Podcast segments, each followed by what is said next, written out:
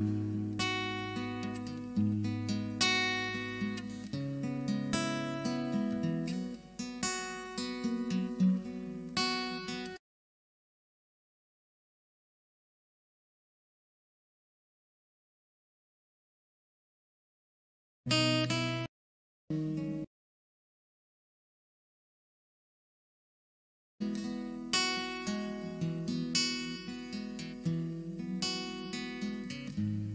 grande.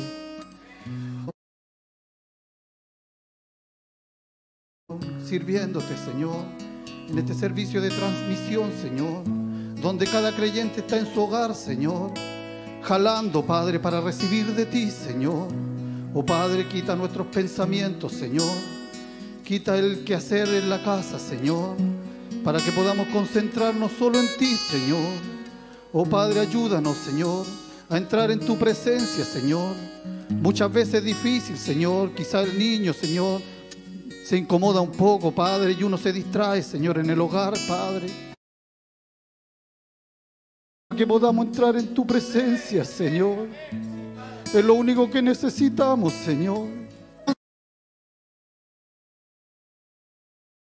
Cerca, Señor, de emprender el vuelo, Padre.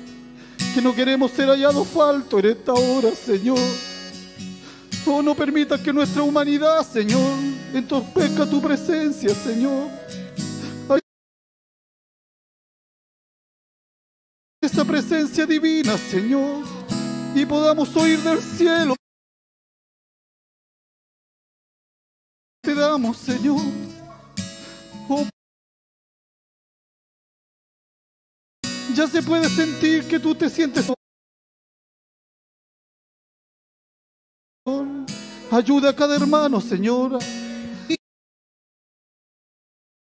Niños, Señor. Cada oficio, los músicos, Señor.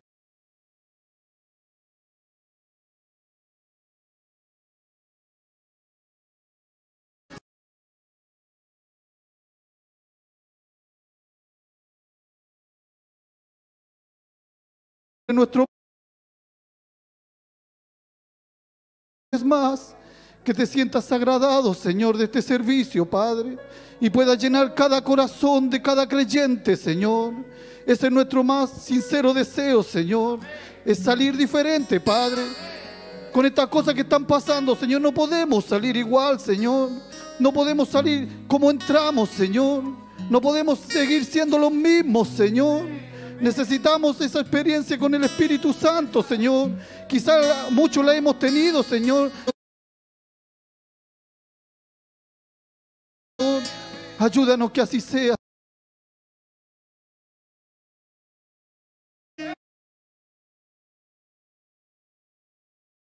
Y nos comendamos a tus cuidados, Señor.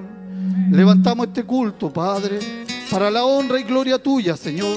Porque solo tú la mereces, Señor. No hay otro Dios fuera de ti. En el nombre del Señor Jesucristo. Amén. Gracias, Señor. Aleluya.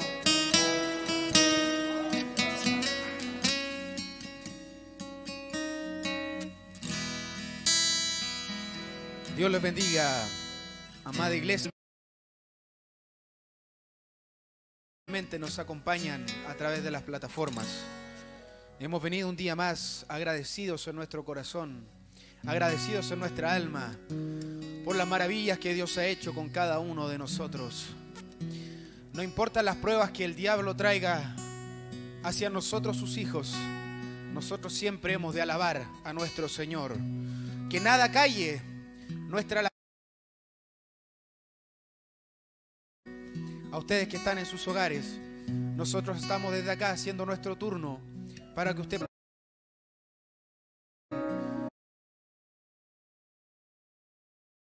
corazón de ponerse de pie y alabar al Señor. Es libre de hacerlo. No hay problema, hermanos. Tomen su lugar como hijos de Dios, como adoradores, para que hagamos su presencia especial en este día.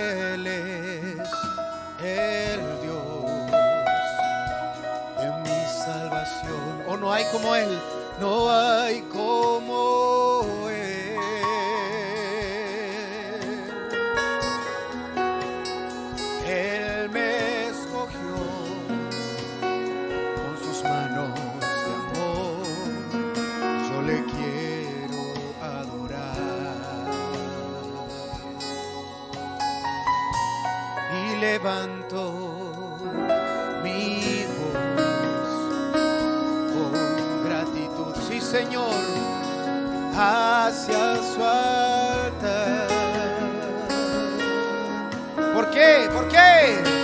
Pues merece toda gloria y honor por toda la eternidad. Por toda la eternidad y toda la gloria.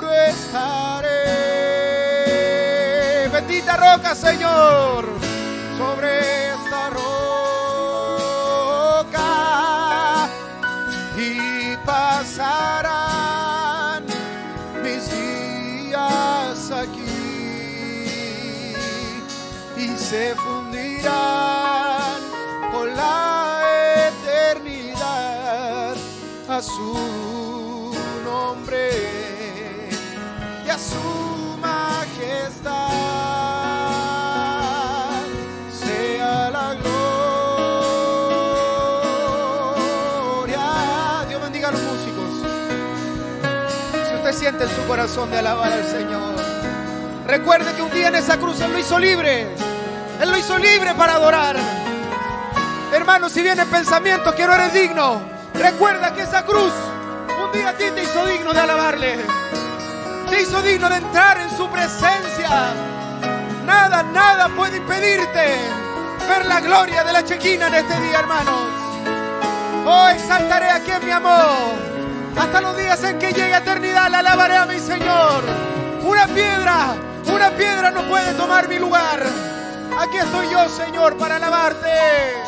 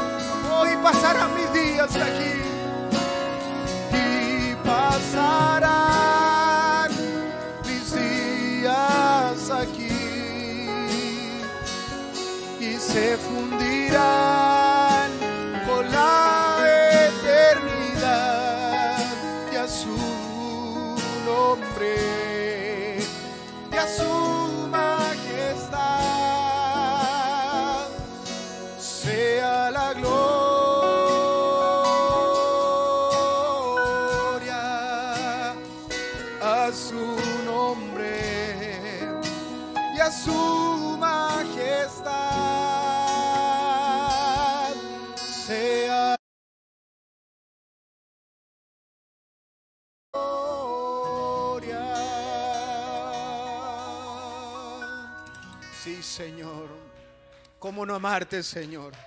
¿Cómo no amarte? Quisiera cantar un especial, así que si pueden tomar su asiento, hermanos. Quiero tomarme esta oportunidad para darle las gracias a mi Señor. Porque si en mi vida he visto muchas veces que he estado como Pablo y Silas, muchas veces sin salida, pero nos hemos mantenido alabando a nuestro Señor, a pesar de no ver ninguna, ninguna solución. Dios se ha hecho presente conmigo. Y esta semana nos dio una dura noticia, que nuestra hermana Rosita partió al hogar. Ha sido un golpe muy duro, pero si Jehová dio, Jehová también quitó. Y a veces Satán quiere vernos derrotados, quiere que reneguemos su nombre. Pero aquí estoy yo en esta mañana, junto con todos ustedes, para decir que no importa lo que el mañana traiga, yo sé que alabaré a Dios.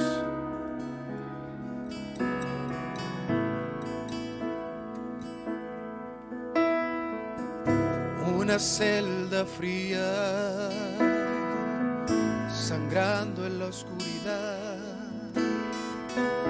Azotaron su espalda, casi inconsciente y sin hablar. Oyó una voz llamar su nombre, su mente empezó a aclarar y respondió en lo oscuro, Silas, estoy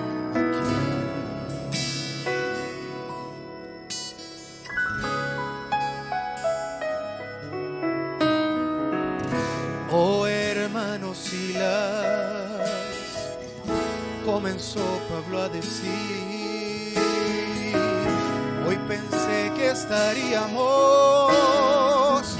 en el más allá y cuando mis ojos abrí, yo busqué ver su faz, hermanos, pero hoy estamos juntos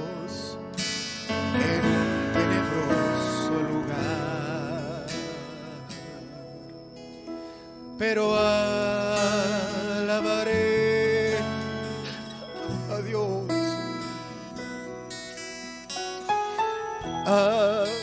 Alabaré a Dios. No importa que traiga mañana, lo que guarde para mí, yo sé que alabaré a Dios.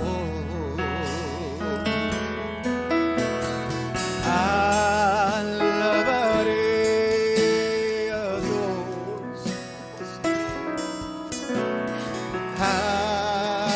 Alabaré a Dios. Y no importa que traiga el mañana o lo que guarde para mí, alabaré a Dios. O puedo, puedo estar en prisiones, con cadenas en mi ser. Pero mi hermano, aún soy libre y soy libre, gloria a Él. Y en tribulaciones mi corazón cantará, porque Él es el Mesías y Él es digno de alabar. Los prisioneros despertaron, solo, solo canciones podían oír. Unos maldecían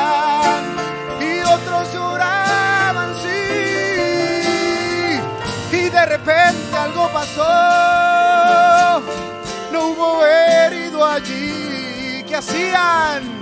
Pablo y Silas cantaban a Dios y todo se empezó a sacudir.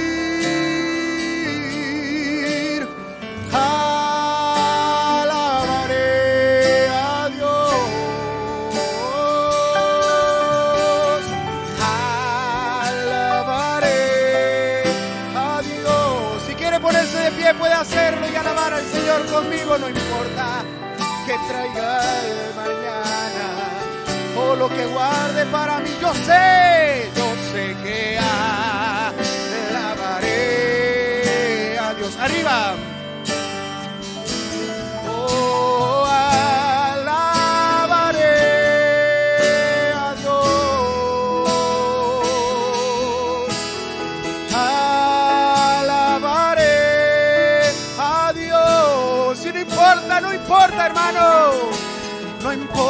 Que traiga el mañana o lo que guarde para mí.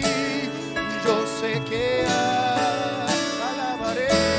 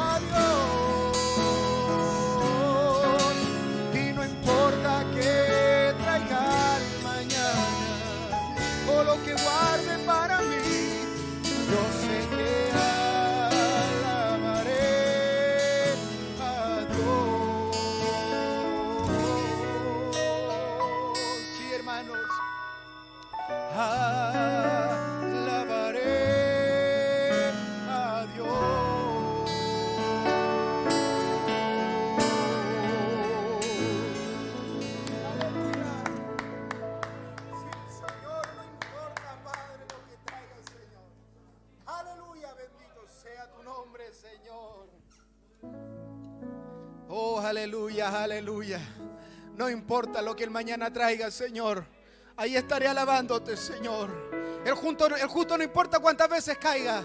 Si es justo, se levantará una vez más. Y ahí estará alabando al Señor. Aleluya. Hoy podemos decir nada, no nada me ha de mover. En la noche oscura puedo en Él confiar. ¿Por qué? Mi alma está segura. Puedo en Él confiar.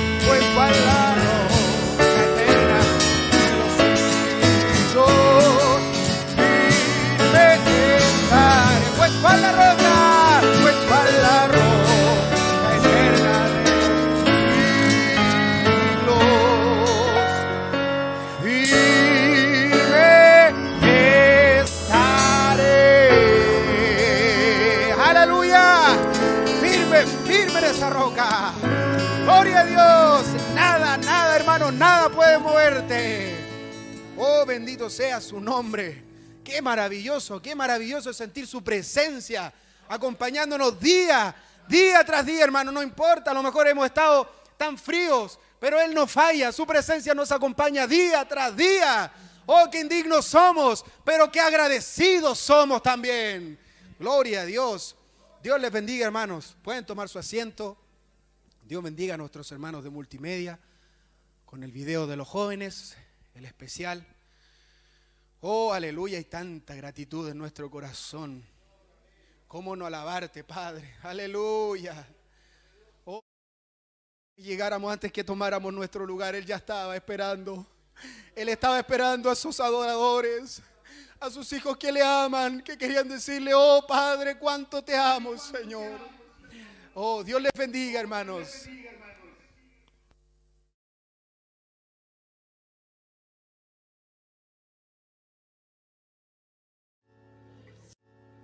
Santo, santo eres, Señor. Eres digno de alabanza.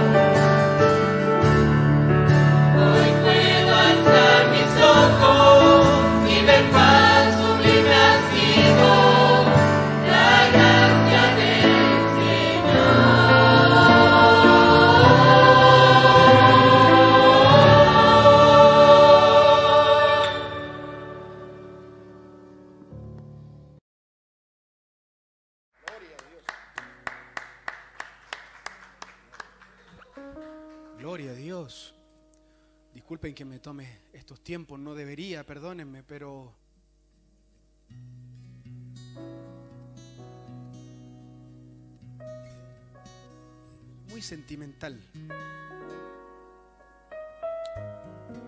Y cuando vemos los videos de años anteriores a esta prueba y lucha que hemos tenido que pasar, era tan hermoso ver a nuestra juventud en este lugar. Era tan hermoso al final del culto ver a los niños adorando el nombre del Señor.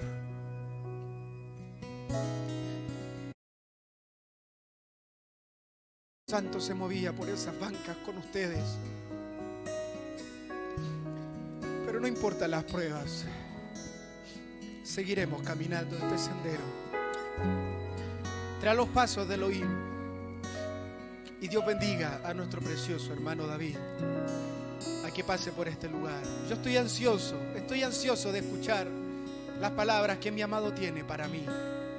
Las palabras que tu amado tiene para ti, hermano. Jala, jala en tu corazón. Si quieres recibir, tiene que haber un abismo ahí, en casa, pidiendo esa bendición.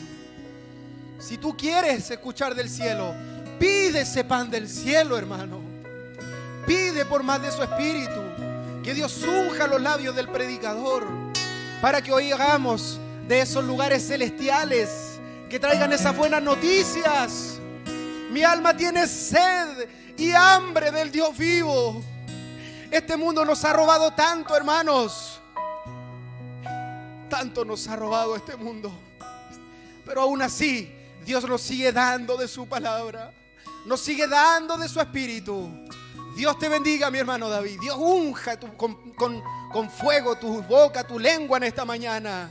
Para que los enfermos salgan sanos. Los que estén cautivos sean libres.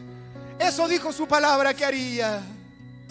Por cuanto tú has escogido el camino angosto, la vía más dura.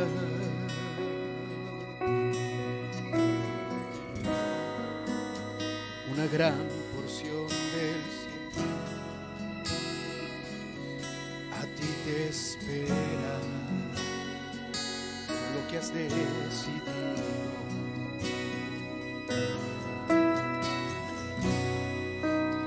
Esa fue la profecía.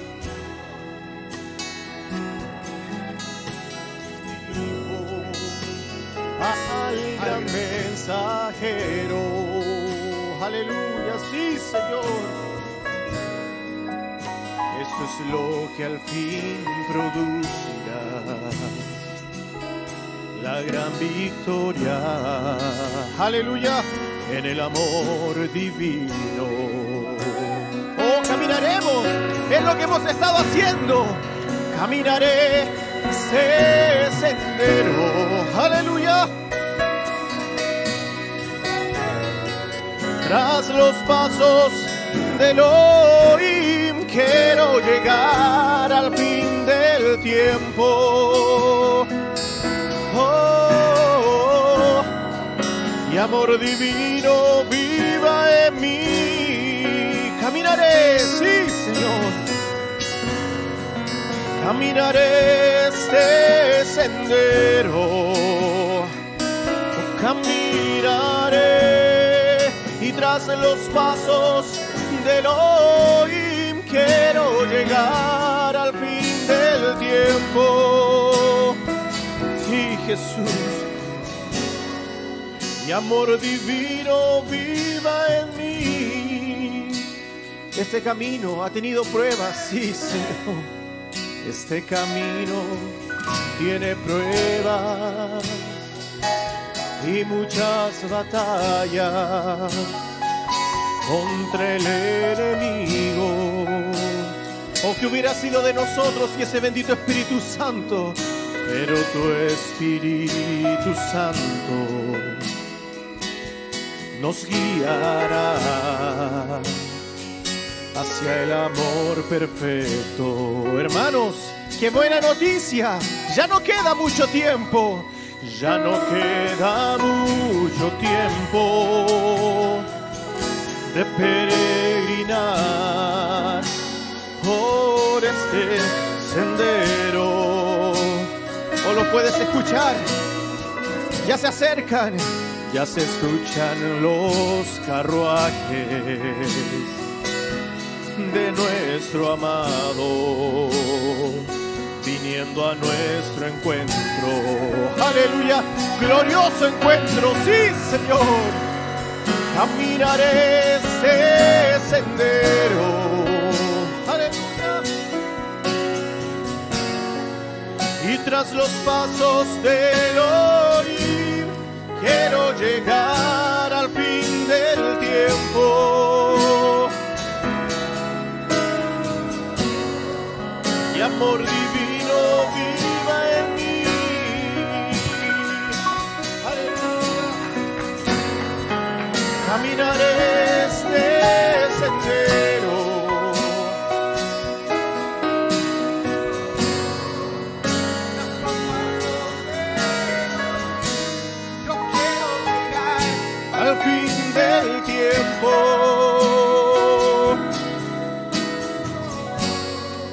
Y amor divino viva en mí. Aleluya, sí, Señor. Oh, qué bueno es estar en la casa del Señor. Qué bueno es adorar a un Dios vivo. Qué bueno, qué bueno es jalar, es jalar ese cable y sentir que al otro lado hay alguien que responde. Aleluya, gloria a Dios. Dios les bendiga, amados hermanos, de poder verles a través de estas plataformas, a través de estas redes, a través de estas dimensiones que son mal usadas por este mundo, pero nosotros podemos bendecir el nombre del Señor Jesucristo a través de estas redes. Le damos la más cordial bienvenida a este servicio, a esta transmisión. Y los que estamos aquí de turno, qué, bien sonó, qué bien sonó cuando nuestro pastor lo dijo. Los que estamos aquí de turno, les bendecimos. Me, llenó mi corazón cuando él lo dijo. Y es la pura verdad, mis hermanos. Estamos muy contentos de estar aquí una vez más. Que el Señor Jesucristo nos tenga considerados para estar de turno, hermanos. Habiendo tantos, el Señor se acordó de cada uno de nosotros. Camarógrafos, hermanos del audio, músicos, nuestro hermano Esteban dirigiendo los cantos, los diáconos. Todos aquí estamos con un único objetivo, adorar al Señor Jesucristo y poder llegar, tra- transmitir esta atmósfera a través de esas redes y que llegue la unción a sus hogares. Aleluya, que así sea, mis hermanos. Bueno, en mi corazón tengo solo gratitud porque me, recordaba, eh, estamos llamados, Puede- pueden tomar su asiento si gustan, mis hermanos, eh, en sus hogares. Qué bueno es poder ver sus hogares. Nosotros no, yo creo que cada uno de nosotros ha tenido esa experiencia de conocer el hogar de nuestros hermanos. Eh, antiguamente nos podíamos visitar y lo hacíamos cuando éramos un grupo más pequeño y nos conocíamos, pero de un tiempo a esta fecha ya no conocíamos los hogares de nuestros hermanos y esto nos ha permitido poder estar en el living, poder estar en, el hogar de nuestros hermanos y poder verles. Y agradaba mi corazón recordarme que, como el profeta nos enseñó, nos conviene cumplir toda escritura, así como Jesús lo hizo. Y es lo que estamos haciendo a, través de, de nuestra vida, a través de la jornada de nuestra vida. Y venía a mi corazón tres escrituras en particular que, que quisiera recordarles porque fue una gran bendición para mí. Una de ellas dice así, yo me alegré con los que me decían, a la casa de Jehová iremos. Otra, porque mejor es un día en tus atrios que mil fuera de ellos. Aleluya. Y una cita icónica para nuestro ministerio, no dejando de congregarnos como algunos tienen por costumbres. ¿Cuántos de ustedes, mis hermanos, se sienten felices que mientras tuvieron la cada una de esas escrituras. Yo, yo estoy muy feliz de eso, mis hermanos, porque nuestro Señor Jesucristo me permitió a través de quizás 5, 10, 15, 20, 40 años feliz cumplir esas. Eh, hemos sido privados de poder estar todos juntos, como decía nuestro tenemos nostalgia. Y inevitablemente menos esos servicios. Y quizás con mucha pena, ya no con nostalgia, sino que con pena y con arrepentimiento, eh, eh, están deseando que se abran nuevamente esas libertades que nos han sido quitadas para congregarnos. Pero ¿qué tal si no ocurriera? ¿Qué qué triste no haber podido cumplir esas escrituras. Pero no estamos pensando en ello, sino que estamos gozándonos en los que sí lo pudimos hacer. Cada vez que, nos, cada vez que fuimos invitados de parte de nuestro Señor, vinimos con gozo, vinimos con alegría, nos congregamos juntos. Así que mis hermanos, Dios les bendiga en esta mañana, que el Señor Jesucristo eh, haya preparado a través de los cantos, a través de las distintas inspiraciones, haya preparado el corazón de cada uno de ustedes que la tierra esté preparada, que, que como, como dice la parábola del buen pastor, que la tierra esté preparada para que cuando esa semilla caiga produzca fruto. Aleluya. Sí, Señor. Tenemos en nuestro corazón algunas escrituras, un, un, un pensar en nuestro corazón, un sentir, que lo quisiéramos titular mayor mayor es el que está en vosotros. Aleluya. O, o teniendo conciencia del reino espiritual. Amén.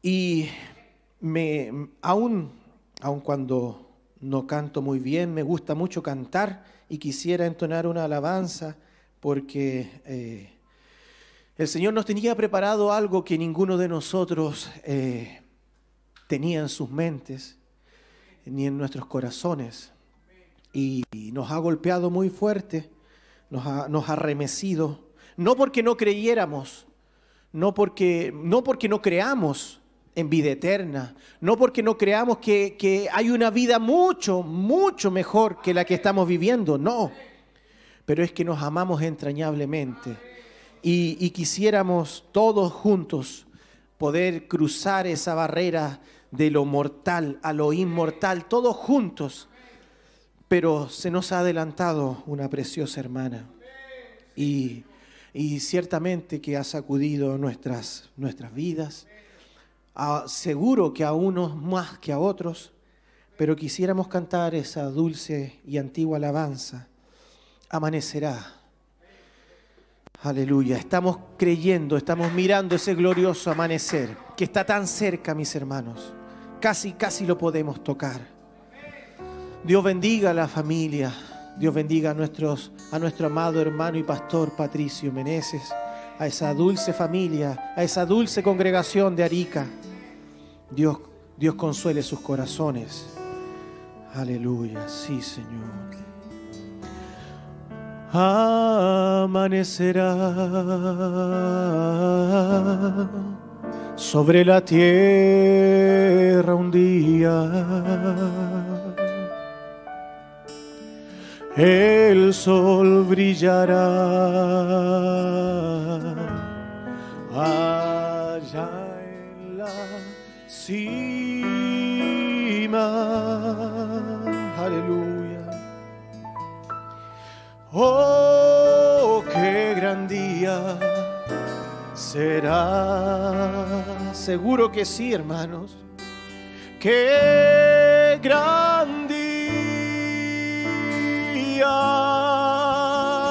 Oh, qué gran día será.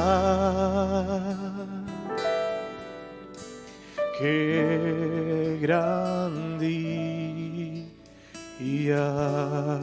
Habrá una mañana. Habrá una mañana cuando salga el sol,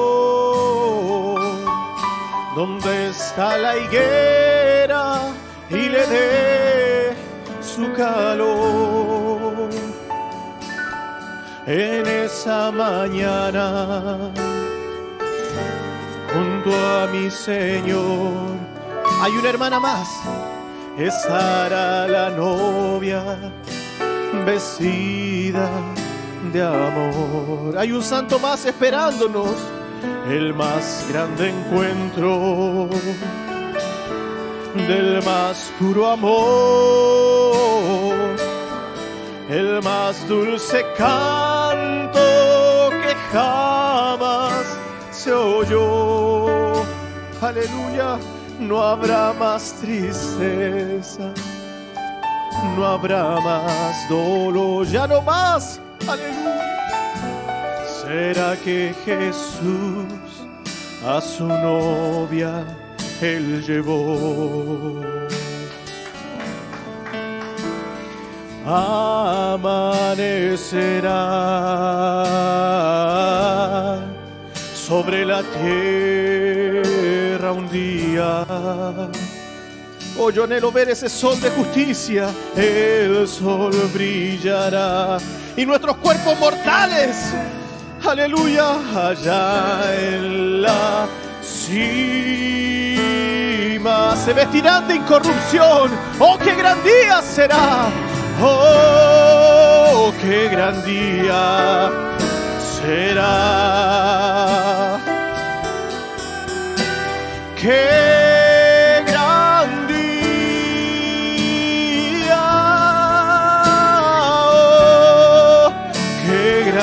día será. Qué gran día. Oh, qué gran día. Oh, qué gran día será. Qué gran Aleluya, sí, Señor. Nuestros corazones. Oh, un día de esto ya no habrá más tristeza, ya no habrá más dolor, ya no habrá más cansancio, ya no habrá más tribulaciones, no habrá más enfermedad. Nuestra hermana se nos adelantó y ese día llegó para ella. El día de la coronación. El día cuando nuestro Jesús nos entrega esa bendita corona. Aleluya. Y Pablo dijo que no solo a mí, sino a todos aquellos, aleluya, que aman su venida. Así somos hallados nosotros en esta mañana. Aleluya. Abramos nuestras Biblias en dos citas muy conocidas. Primera de Juan, capítulo 4, verso 4. Y primera de Juan, capítulo 5, verso 4. Cuando cansados, cuando estamos abatidos, pensamos en ese maravilloso día. Eso consuela nuestras almas. Y sabemos que, que debe ser así porque Jesús mismo, cuando estaba pasando por esa hora más oscura, su palabra dice que puesto los ojos en el premio. Aleluya. Él no miró, no consideró lo que había delante de él, sino que miró más allá a la promesa. ¿Y qué es lo que vio? A ti y a mí. Aleluya. Y cuando nos vio, ese amor lo impulsó.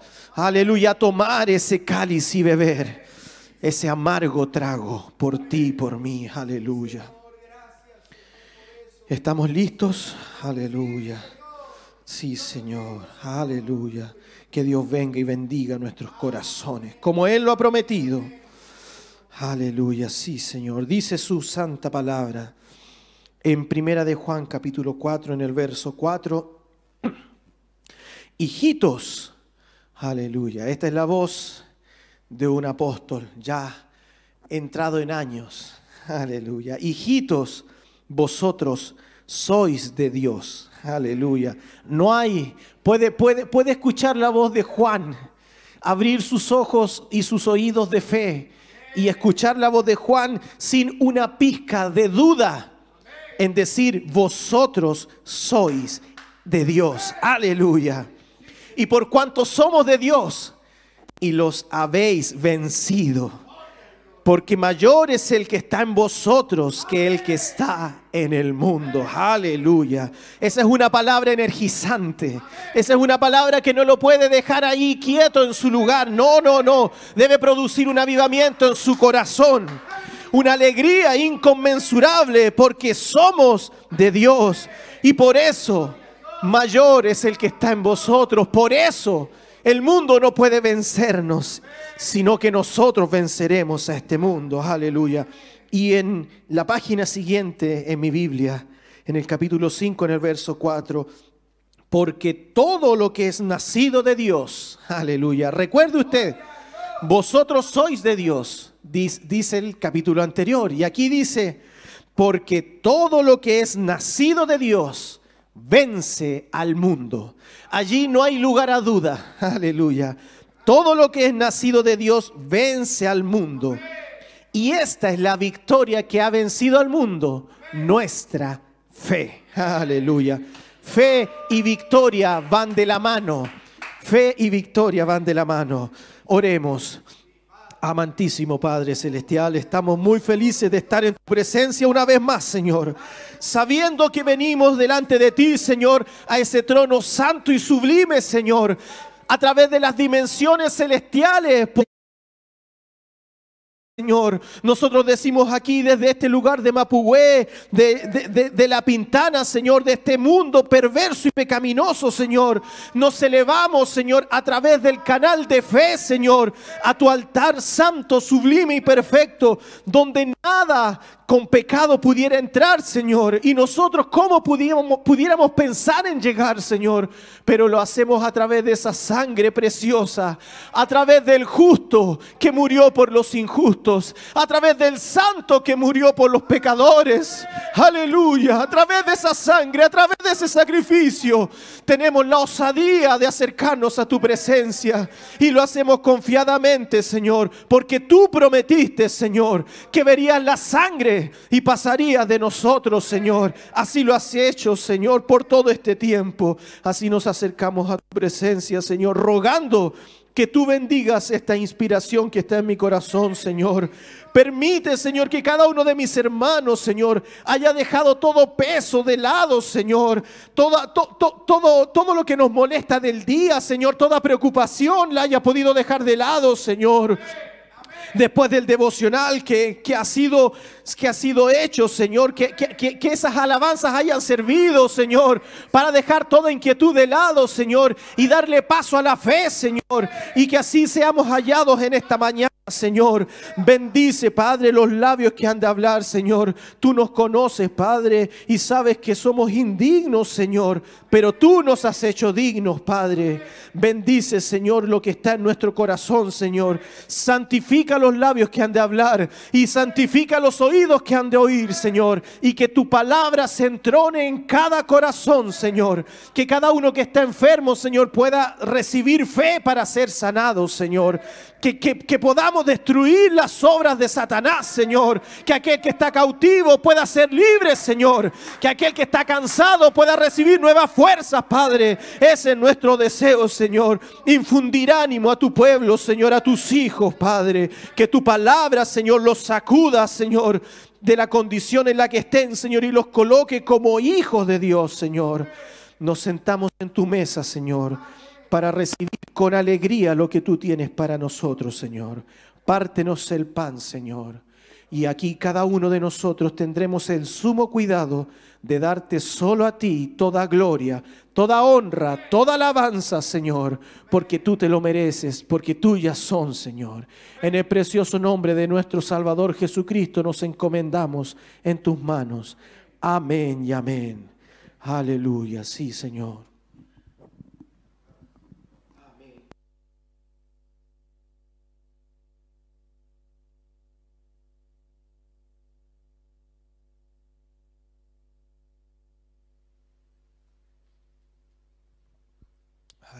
No habíamos tenido la posibilidad de, de estar eh, trayendo una predicación a través de, de estas plataformas. Es, es diferente verles allí en sus hogares.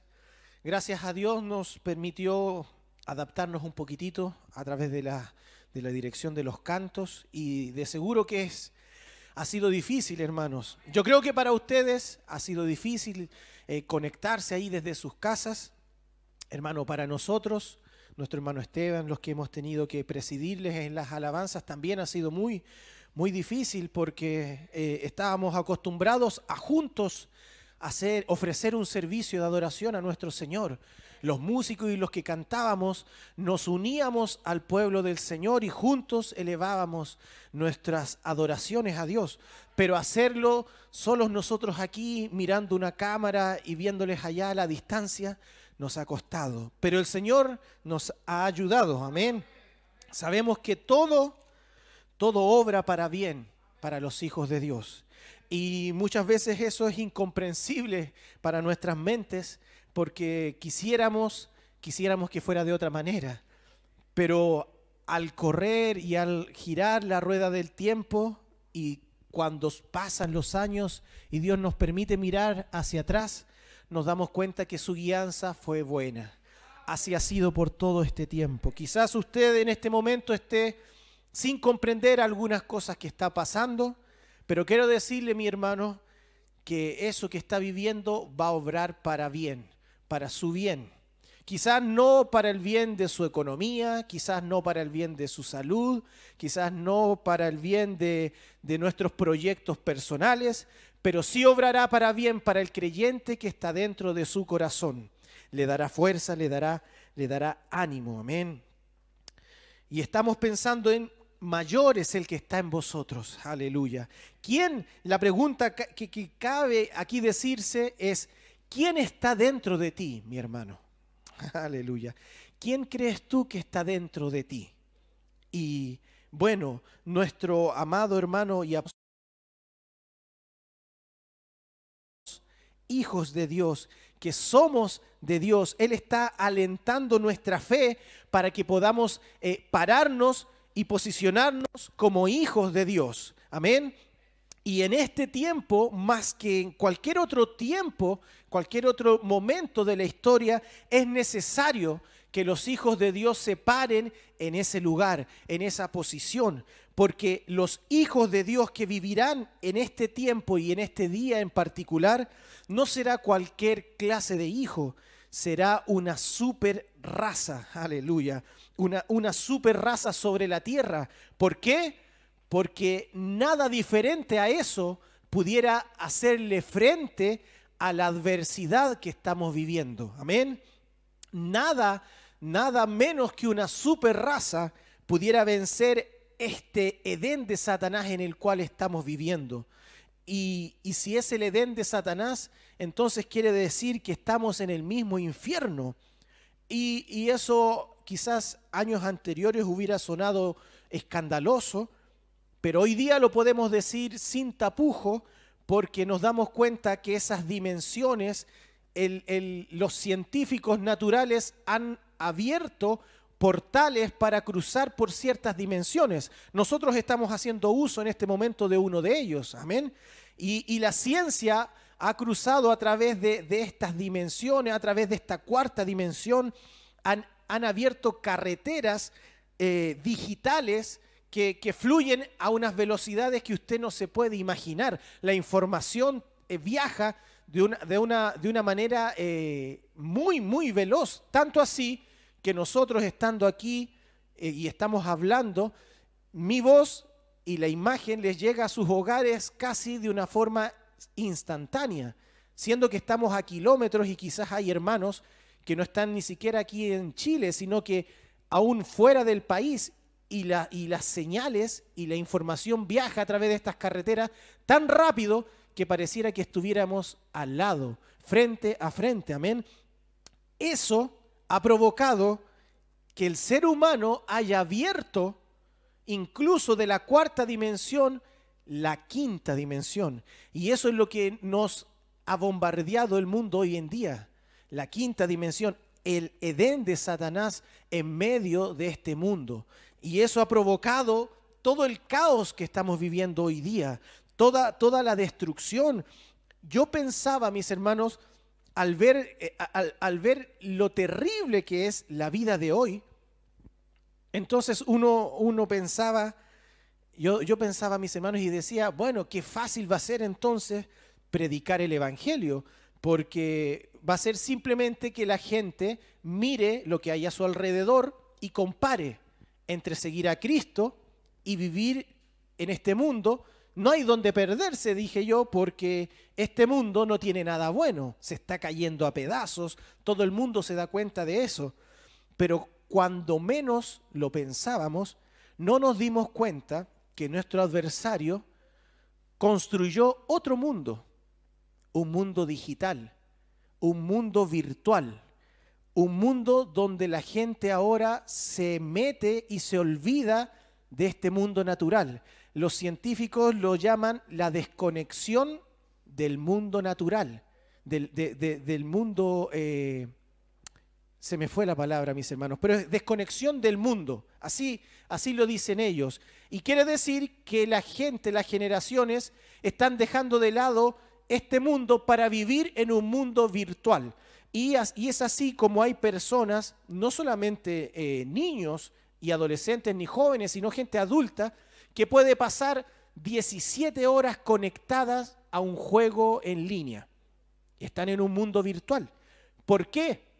Porque este mundo no tiene nada que ofrecerles. Está, está cayéndose a pedazos y cualquier persona se daría cuenta de eso. Entonces ellos arrancan a la otra oferta que les hace Satanás, que es un mundo virtual donde ellos pueden hacer lo que ellos quieran. Es un mundo fácil, es un mundo de entretención, es un mundo que divierte, que nos quita el tiempo y cumple su objetivo, que es que no miremos a la cruz y no miremos el bendito evangelio de nuestro Señor Jesucristo. Entonces nos puso otra dificultad que nosotros no habíamos visto antes y que, y que nuestros hermanos antes que nosotros no tuvieron que luchar contra eso. Amén. El, no- el hermano Brana, nuestro profeta, él habló de la televisión y todo el mal que, que ella traía porque era una ventana, ¿cierto? Pero estos celulares, estas, estas nuevas plataformas, son, ya no son ventanas, son carreteras. Usted no se da cuenta de toda la información que le bombardea a usted simplemente al abrir un video o una red social. Usted abre una red social buscando algo en específico, pero le llega mucha información más que usted ni siquiera alcanza a procesar y que queda almacenada ya en el cerebro sin darnos nosotros cuenta. Es un tiempo peligroso, es un tiempo engañoso. En medio de ese tiempo es donde estamos nosotros, mis hermanos. En medio de ese tiempo hay una promesa. No, no, no es tan terrible. No quiero que miren lo terrible de- del día en el que estamos viviendo, sino que miren lo que Dios está diciendo de nosotros.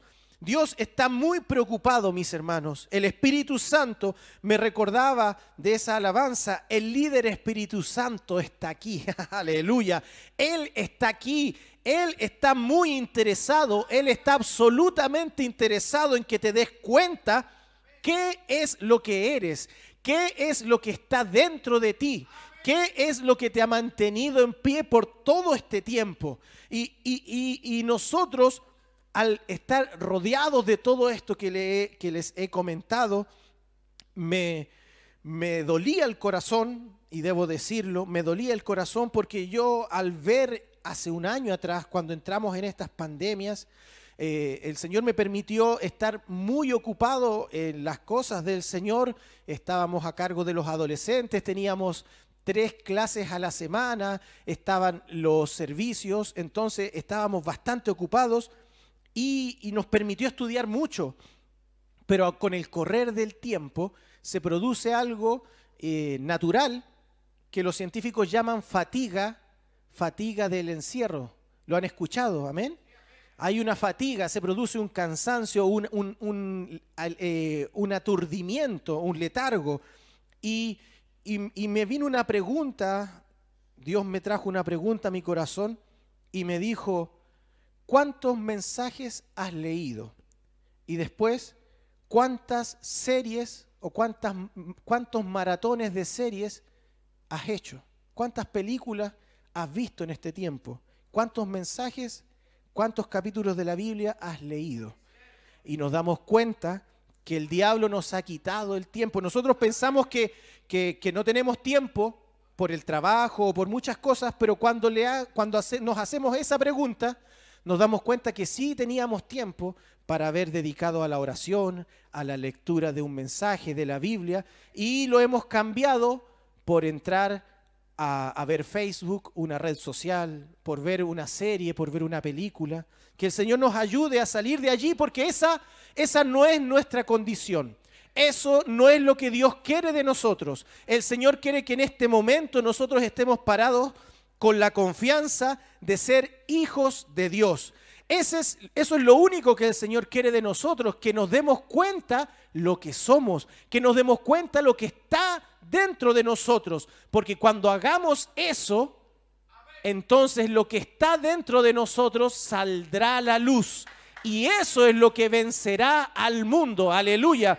No son nuestras fuerzas, mis hermanos, no son nuestros débiles intentos por ser cristianos, no, Señor, es lo que está dentro de nosotros, es lo que Dios sembró en nuestros corazones. Aleluya. Eso no, no, no cayó en tu corazón hace 5, 10, 15, 20 años, no. Dios sembró eso en tu corazón allá muy atrás, allá en su gran plan, en su gran mente, cuando Él nos vio y quizás vio, por así decirlo, el, el, día en el que estamos viviendo, así como lo miramos nosotros ahora, con muchas cámaras, y quizás los vio a cada uno de ustedes, cada uno de nosotros caminando esta vida y creyéndole y amándole, entonces Él sembró eso dentro de nuestros corazones, aleluya, y ha estado allí escondido por tanto tiempo. Y cuando vinimos a manifestación, el profeta dice que caímos en una amnesia y nos olvidamos de lo que éramos. Y en este tiempo de entretención, Satanás se ha preocupado de que nos olvidemos aún más, de que en la lista de nuestras prioridades lo dejemos allá muy abajo, muy, muy abajo, porque él sabe que la única, la única, mire hermanos, la única opción que tiene él de que nosotros no seamos victoriosos es que no nos demos cuenta de lo que somos. Aleluya.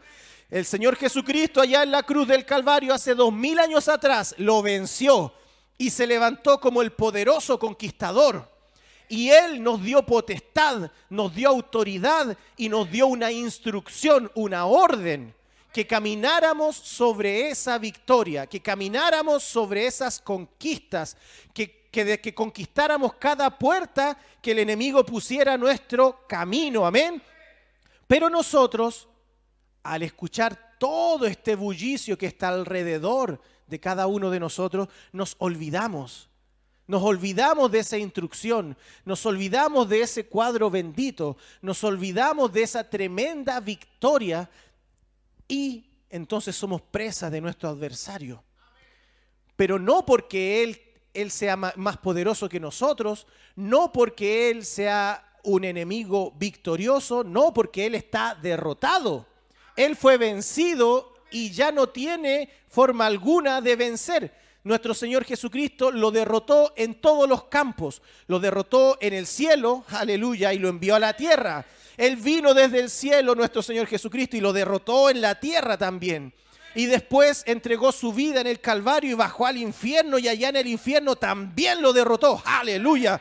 Y se levantó victorioso. Entonces Él quiere, nuestro Padre Celestial quiere que miremos esas cosas, que nos recordemos de esas promesas y nos demos cuenta que aquel que está frente de nosotros no tiene por qué derrotarnos, no tiene por qué vencernos, porque mayor, aleluya, es el que está en nosotros. Mayor es el que está en ti, mi hermano. Aleluya.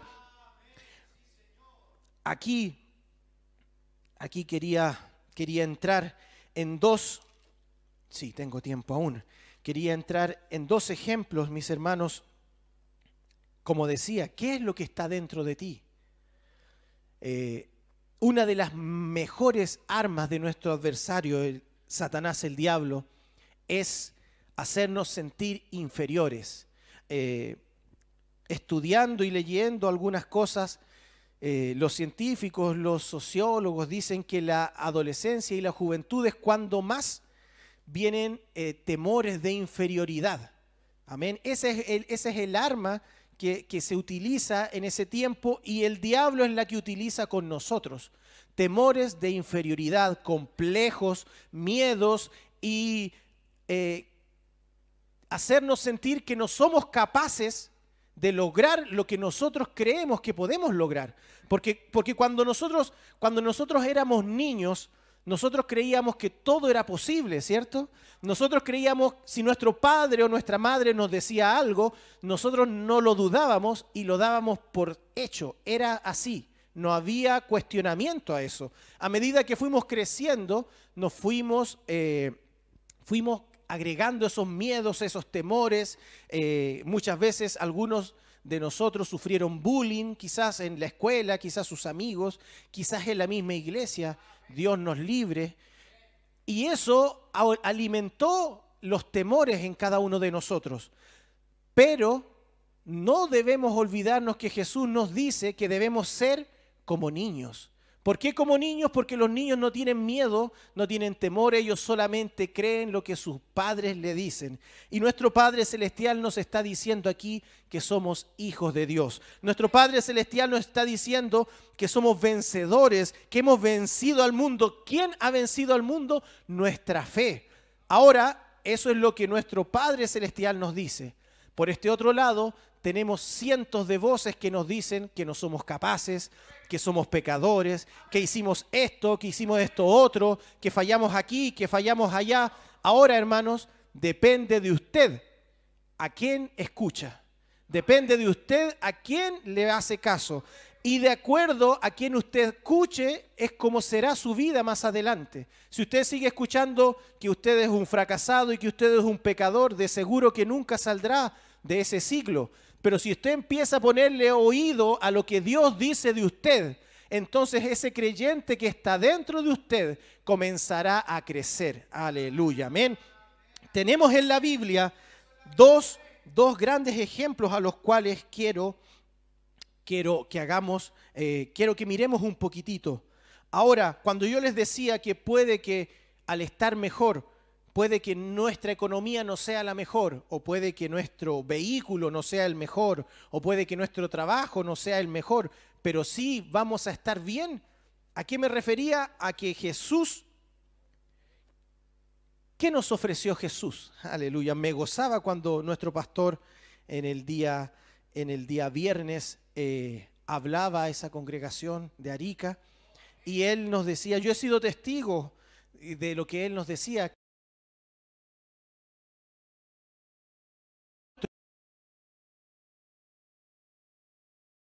El alma de nuestro hermano, al estar al frente de ese, de ese féretro, de ese, de, ese, de ese ataúd, él decía, yo tengo la satisfacción y la alegría de poder decir, no engañé a mi hermano. Aleluya. Eso es extraordinario porque se nos olvida, se nos olvida qué fue lo que nuestro Señor Jesucristo nos prometió. ¿Qué nos prometió Él? En San Juan 5:24 está lo que Él nos prometió. El que oye mis palabras y las cree, tiene vida eterna. Aleluya. Esa es la promesa de nuestro Señor Jesucristo. No un evangelio de prosperidad. No, no, no, no. Él nos ofreció vida eterna. Ahora, ¿cómo será el camino desde aquí hasta la vida eterna? No lo sabemos, pero de seguro que Dios nos dará. Pero allí hay algo, allí hay algo extraordinario que quisiera que notáramos. En, San Juan 5:24 dice, las cree. Amén. ¿Dice así o no dice?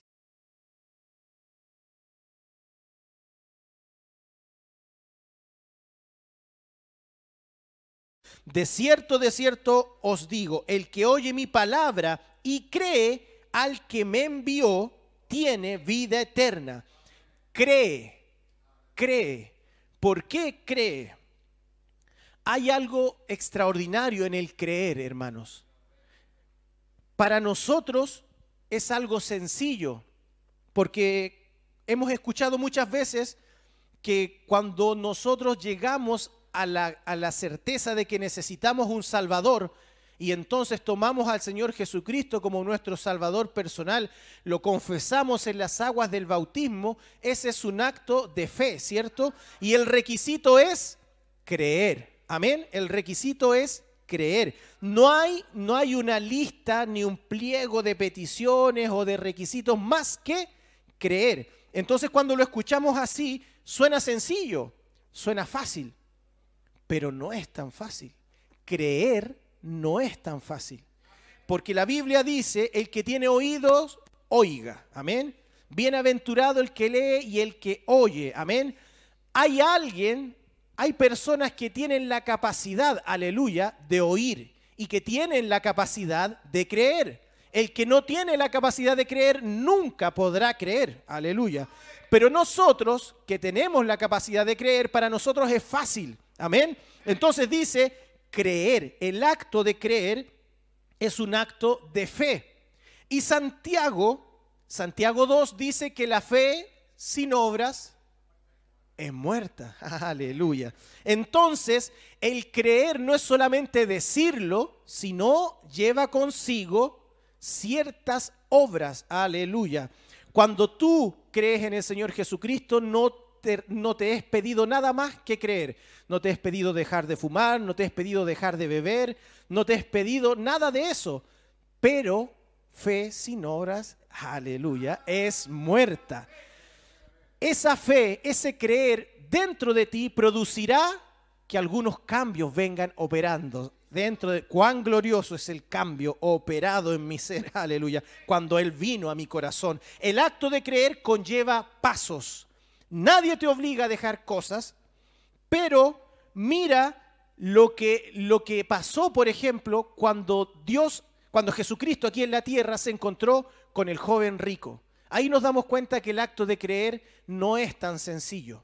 El joven rico pensó que creía, pero cuando le fue demandado dejarlo todo, él no fue capaz. Amén. Y por el contrario, como nosotros pensamos que es fácil creer, Pedro pensó que era fácil creer. Pero cuando se dio cuenta que ese joven se fue triste y que Jesús dijo esas hermosas palabras, cuán difícil es que un rico entre al reino de los cielos, cuán difícil es que una persona deje todo, entonces Pedro se sentó y dijo, wow, pero yo lo hice. Aleluya. Yo dejé todo lo que tenía, quizás era poco. Gloria a Dios, por, quizás por eso el Evangelio de Jesucristo es predicado a los pobres, porque para ellos es fácil desprenderse. Amén. Ellos lo dejaron todo, nosotros lo hemos dejado todo. Amén. Quizás no ha sido mucho lo que has dejado, pero lo dejaste todo. Aleluya. Y que, y que sea así. Amén. Dejar todo significa, mire hermanos, dejar todo significa dejar tus miedos, aleluya, dejar tus enfermedades, porque muchas veces las atesoramos como nuestras. No, yo tengo, yo tengo esta enfermedad y como que, como que le sacamos brillo a esa chapita de que nos identificamos con, con esta enfermedad. No, dejemos esa enfermedad, aleluya. Eso es bueno. Dejemos los traumas, amén. Dejar tus orgullos, aleluya. Ahí cuesta un poco más. Ayúdame, Señor. Dejar tus vanaglorias, tus pensamientos, tus razonamientos, tus pobres intentos de cristianismo, aleluya. Cuando lo dejamos a Él actuar, la cosa es diferente, aleluya. Dejamos de luchar, dejamos de, deja de ser difícil ser cristiano. Muchas personas dicen que es difícil ser cristiano y Jesús dice, aleluya, que su carga es ligera, aleluya. ¿Dónde está el secreto? En que la fuerza no la hacemos nosotros, la fuerza la hace Él. Aleluya. Nosotros solo creemos y descansamos en Él. Aleluya. Él pone la diferencia, hermanos. Aleluya. Nosotros descansamos en que somos sus hijos y que somos de Dios. Y eso hace que venzamos al mundo, no nosotros, nuestra fe. Así dice la escritura que leímos. ¿Cuál es la victoria que vence al mundo? Nuestra fe. ¿Nuestra fe en qué? En su palabra. Aleluya. Cuando nos podemos dejar, cuando podemos dejarlo todo y, y podemos aferrarnos a Él, es cuando suceden los milagros, es cuando suceden los cambios. Porque hay un dicho que es muy cierto, que dice algo así como que tú no puedes llenar un vaso que ya está lleno. No, no, no se puede, ¿cierto? Tú no puedes llenar un vaso que está lleno, necesitas vaciarlo para llenarlo con otra cosa, amén. Y eso es lo que siempre nuestro Señor Jesucristo ha hecho, amén. Cuando Él tomó a Moisés, le tomó 40 años, dice el profeta, vaciar a Moisés, aleluya.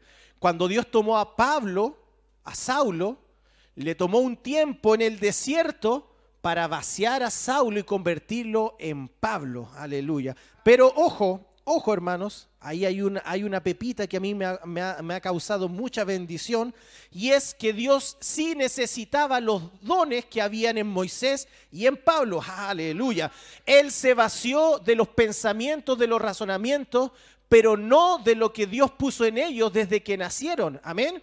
Moisés tenía ciertas características, Pablo tenía ciertas características, tú y yo tenemos ciertas características, tenemos dones que Dios ha puesto dentro de nosotros y Él quiere usar esos dones. No es que tú te vas a deshacer de esos dones, no, tienes que deshacerte de lo del mundo y que, y que, te- y que e- e- esa- esas instrucciones que te han dicho cómo utilizar o cómo mal utilizar esos dones. Dios los quiere usar. Dios usó, Dios usó la elocuencia de Pablo. Amén. Dios usó la inteligencia de Pablo, pero no sus razonamientos, no sus concepciones. La revelación y la inspiración vino sobre los dones que tenían estos hijos de Dios. Aleluya. Vamos a tocar, vamos a tomar dos, dos ejemplos que tengo aquí de hijos victoriosos. Amén y uno no tanto. Josué, aleluya, el gran y poderoso conquistador. Josué sabía lo que estaba dentro de él. Amén.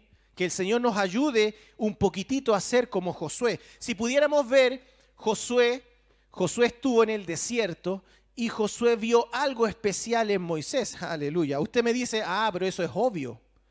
No es tan obvio, porque Josué se paró con Moisés en todo tiempo. Es más, Josué pasó a estar al lado, tan al lado de Moisés, que cuando Dios llamaba a Moisés a, subir al monte, Josué iba con él y llegaba lo más cerca que algún ser humano podía llegar. De allí llegaba un momento en el que Moisés subía solo, pero Josué estaba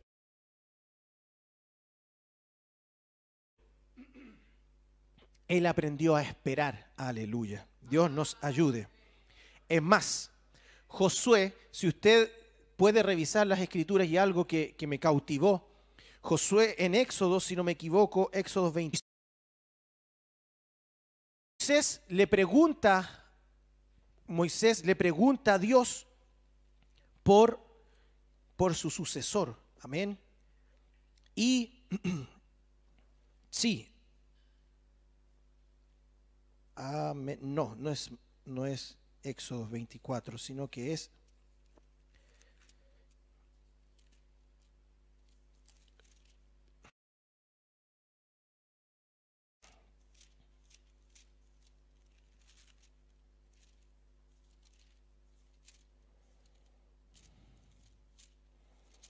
Uy, lo, lo perdí. No, es Éxodo, estoy seguro que es en Éxodo, mis hermanos. Éxodos. Uh, lo saqué la saqué la, la hoja en la que estaba. Pero si usted tiene tiempo y lo busca, Moisés oró a Dios y Dios le dijo, unge a Josué como aquel que seguirá después de ti, porque Moisés cuando Dios le dijo, tú no entrarás con este pueblo a esa tierra prometida, sino que la mirarás de lejos, y Moisés dijo, pero Señor, no vayas a dejar a tu pueblo como ovejas sin pastor. Y Dios le dijo, unge a Josué. Pero de que Josué fue ungido hasta que Josué, usted lo puede ver en Josué 1, pasó tiempo. ¿Qué hizo Josué? Aleluya. Josué esperó pacientemente. Amén. Él esperó pacientemente hasta cuando en un momento Dios habló a su corazón y en Josué 1.9 hay algo, una revelación que le dice, mira que te mando que te esfuerces y seas valiente, no temas ni desmayes, porque Jehová tu Dios estará contigo en donde quiera que vayas. Amén. Aleluya. ¿Quién dijo esas palabras, mis hermanos? Si usted va a Josué, el verso 1, el primer verso del capítulo dice, Jehová habló a Josué. Aleluya. Jehová habló a Josué. Esas hermosas palabras que casi todos nosotros las tenemos subrayadas en, este, en nuestra Biblia. Josué 1.5, Josué 1.7, 1.8. Nunca se apartará de tu boca este libro. Josué 1.9, mira que te mando que te esfuerces. Son palabras de Jehová directamente a Josué. Nadie más las oyó. Aleluya. Solo Josué. Pero mire, si usted se adelanta un poquitito y nos vamos a Josué 10. Josué 10, hay una tremenda batalla allí. En Josué 10 nos damos cuenta que el pueblo de Israel, el ejército de Israel venció y tomó Jericó. Cuando, cuando los pueblos alrededor se dieron cuenta que esa tremenda ciudad que era infranqueable fue vencida por un grupo de gente que, que no tenían nación, eran, eran, eran pocos, era imposible que lo hicieran, pero lo hicieron, aleluya. Cuando ellos vieron eso, hubo un rey, el rey de Gabaón, que dijo, uy, contra ellos no puedo hacer nada. Así que firmó la paz, hizo una alianza con Josué. Pero hubieron cinco reyes que al ver ese gesto dijeron, ah, este es un traidor. Y lo atacaron, atacaron a Gabaón. Y este rey pidió ayuda a su nuevo aliado, aleluya, pidió ayuda a Josué. Josué obviamente no hizo nada, así como Jesús, yo no hago nada sin que el Padre me lo muestre. Si el Padre me dice que avanza, yo avanzo.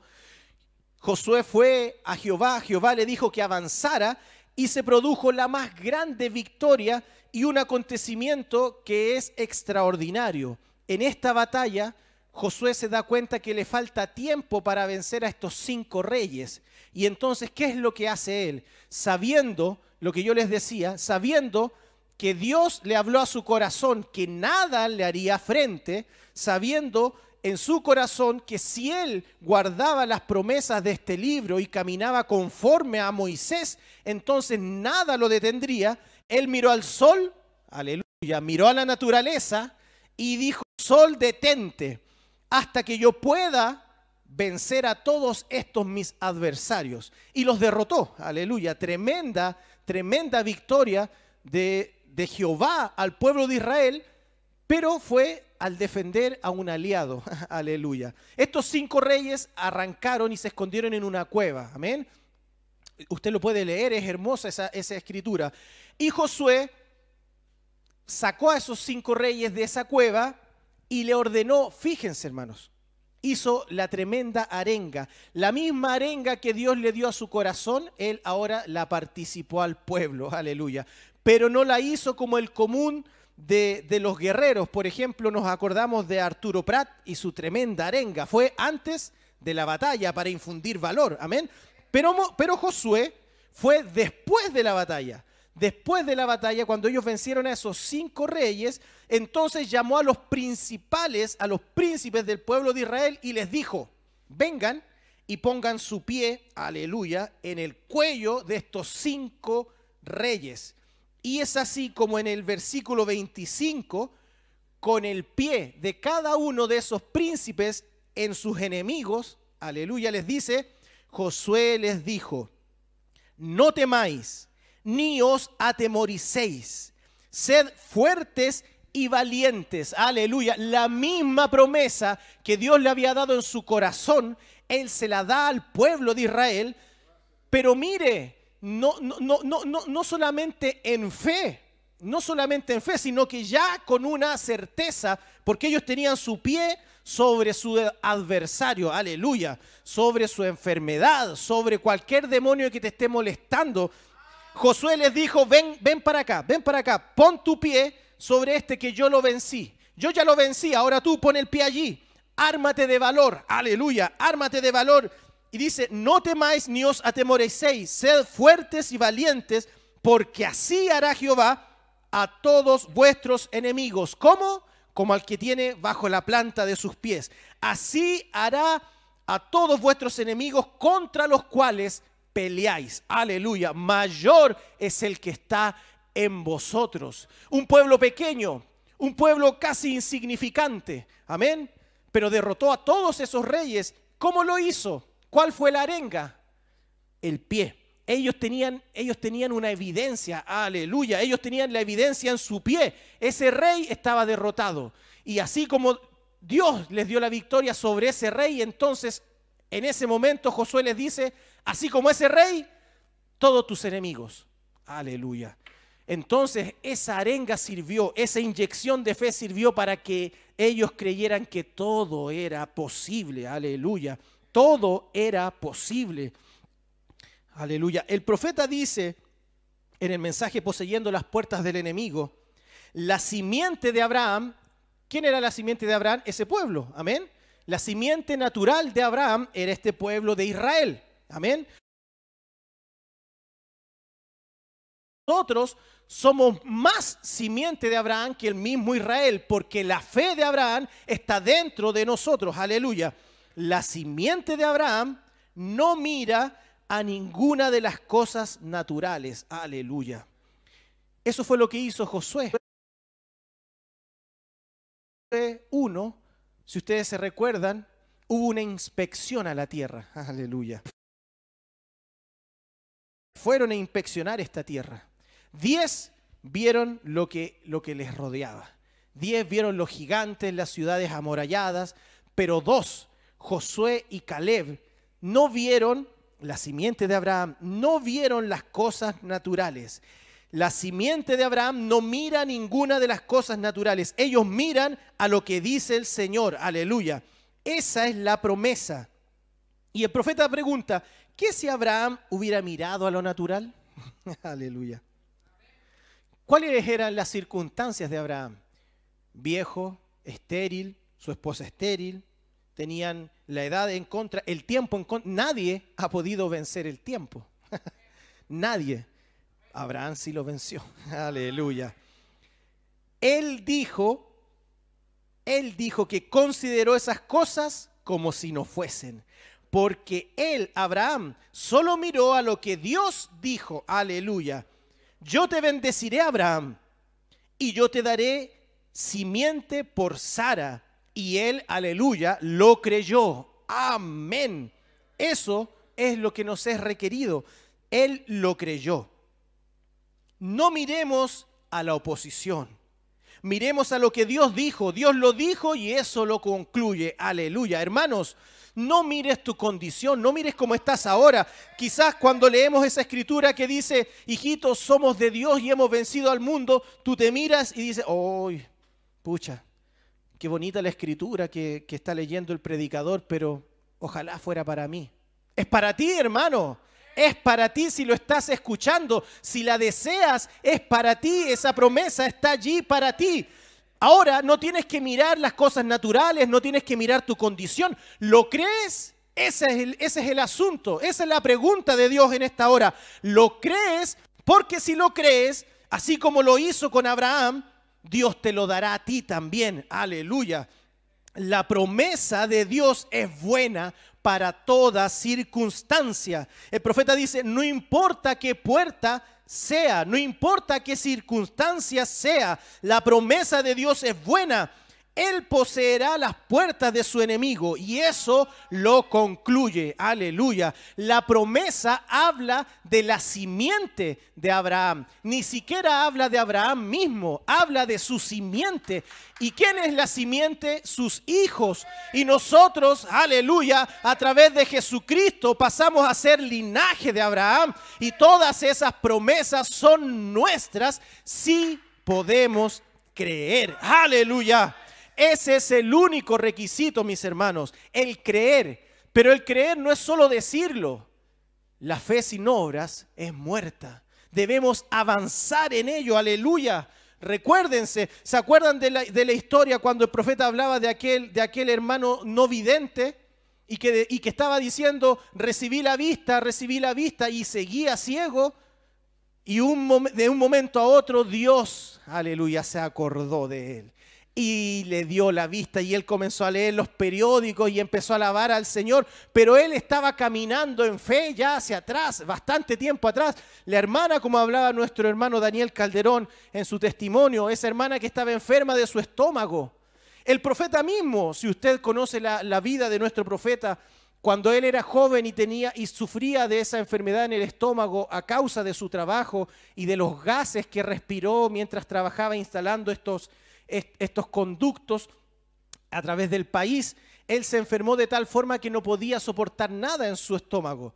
Pero cuando él vio en la palabra del Señor que había sanidad para él, si podía creerlo, Él en fe lo creyó y ¿qué fue lo primero que hizo? Empezó a comer. Aleluya. Su madre le dijo, Billy, eso te va a matar. Y él siguió comiendo y él sentía como que se moría por dentro, como que, como que iba a vomitar y siguió comiendo. Y después se fue a su cama y estuvo mal. Pero él seguía creyendo que por sus llagas fuimos nosotros curados hasta que Dios miró esa fe. Dios vio esas obras, aleluya, y se paró en base a lo que su hijo creyó y se lo otorgó, aleluya. Sí, Señor, que así sea con nosotros. Si usted tiene alguna duda, si usted tiene alguna duda, dice, dice el profeta en este mensaje poseyendo las puertas del enemigo, cuando Jesús vino a esta tierra, dice, finalmente un día ya en Belén de Judea nació la simiente real, del cual todos los demás fueron solo sombras. Josué, Moisés, los diversos profetas fueron solo sombras, pero nació la simiente real, Jesucristo. Dice, no por voluntad de hombre, pero él nació por una virgen con el poder en sus venas. Aleluya, qué tremendo con el poder en sus venas para conquistar la muerte y el infierno, lo que nadie nunca había podido conquistar, aleluya. Pero él nació con el poder en sus venas. ¿Y qué corre por sus venas? ¿Qué corre por las venas de todo ser humano? Sangre, aleluya. Sí, Señor, la sangre bendita del Señor Jesucristo es la que tiene el poder para conquistar la muerte, el infierno, cualquier demonio que te molesta, está en la sangre, hermano. Era necesario, el profeta en otro mensaje dice, era necesario que esa célula de sangre se rompiera. Aleluya. Sí, Señor. Entonces, dice el profeta, finalmente lo llevaron a una cruz. La muerte tuvo que enfrentarse con él. Todos los demás habían conquistado mares, habían conquistado la naturaleza, leones, fuego, habían conquistado todo menos la muerte, aleluya, todo menos la muerte. Pero aquí estaba uno que en su cerebro y en sus venas latía el poder conquistador de la muerte. Así que lo golpearon y lo desnudaron al grado que sus mismos huesos lo estaban mirando. Y él lo hizo por amor por ti, para compartir ese poder vivificador a ti, mi hermano. Aleluya. ¿Cómo nos podemos quedar ahí quietos, dejándonos vencer por cualquier demonio que venga a molestarte? Aleluya. Él pagó un tan alto precio por tu libertad. Lo golpearon y lo desnudaron, pero cuando lo hicieron e hicieron todo, cuanto pudieron hacer. La muerte le azotó y le dijo, ahora yo te llevaré como lo hice con Josué, yo te llevaré como lo hice con Daniel y haré todo esto porque haré que mueras. Aleluya. Tal fue su muerte que el sol se avergonzó de sí mismo. Pero todo eso, hermanos, aleluya, aun cuando se fue, se vio oscuro y tenebroso, él lo hizo para engañar a Satanás. Aleluya. Y cuando tú te ves casi derrotado, casi muerto, Satanás puede decir, te tengo en mis manos. Eso es para engañar a Satanás una vez más. Aleluya. Detrás de esa casi derrota viene una tremenda victoria. Aleluya. Hermanos, entonces el diablo lanzó su preciosa alma a los abismos del infierno. Allá las puertas se abrieron y él salió en el tercer día, habiéndolo conquistado. Aleluya. Su simiente poseerá la puerta del enemigo. Él conquistó la muerte. Y el profeta dice, ahora nosotros tenemos el derecho de conquistar toda enfermedad. No tenemos que conquistarla. Ya está conquistada. Solo tenemos que reclamar la promesa y tomarla, reclamarla en fe, mi hermanos, y caminar a través de esa fe. Aleluya. No quedarnos solo con decir, lo creo y nada más. Tengo que avanzar en esa fe. La enfermedad está conquistada. La tentación está conquistada.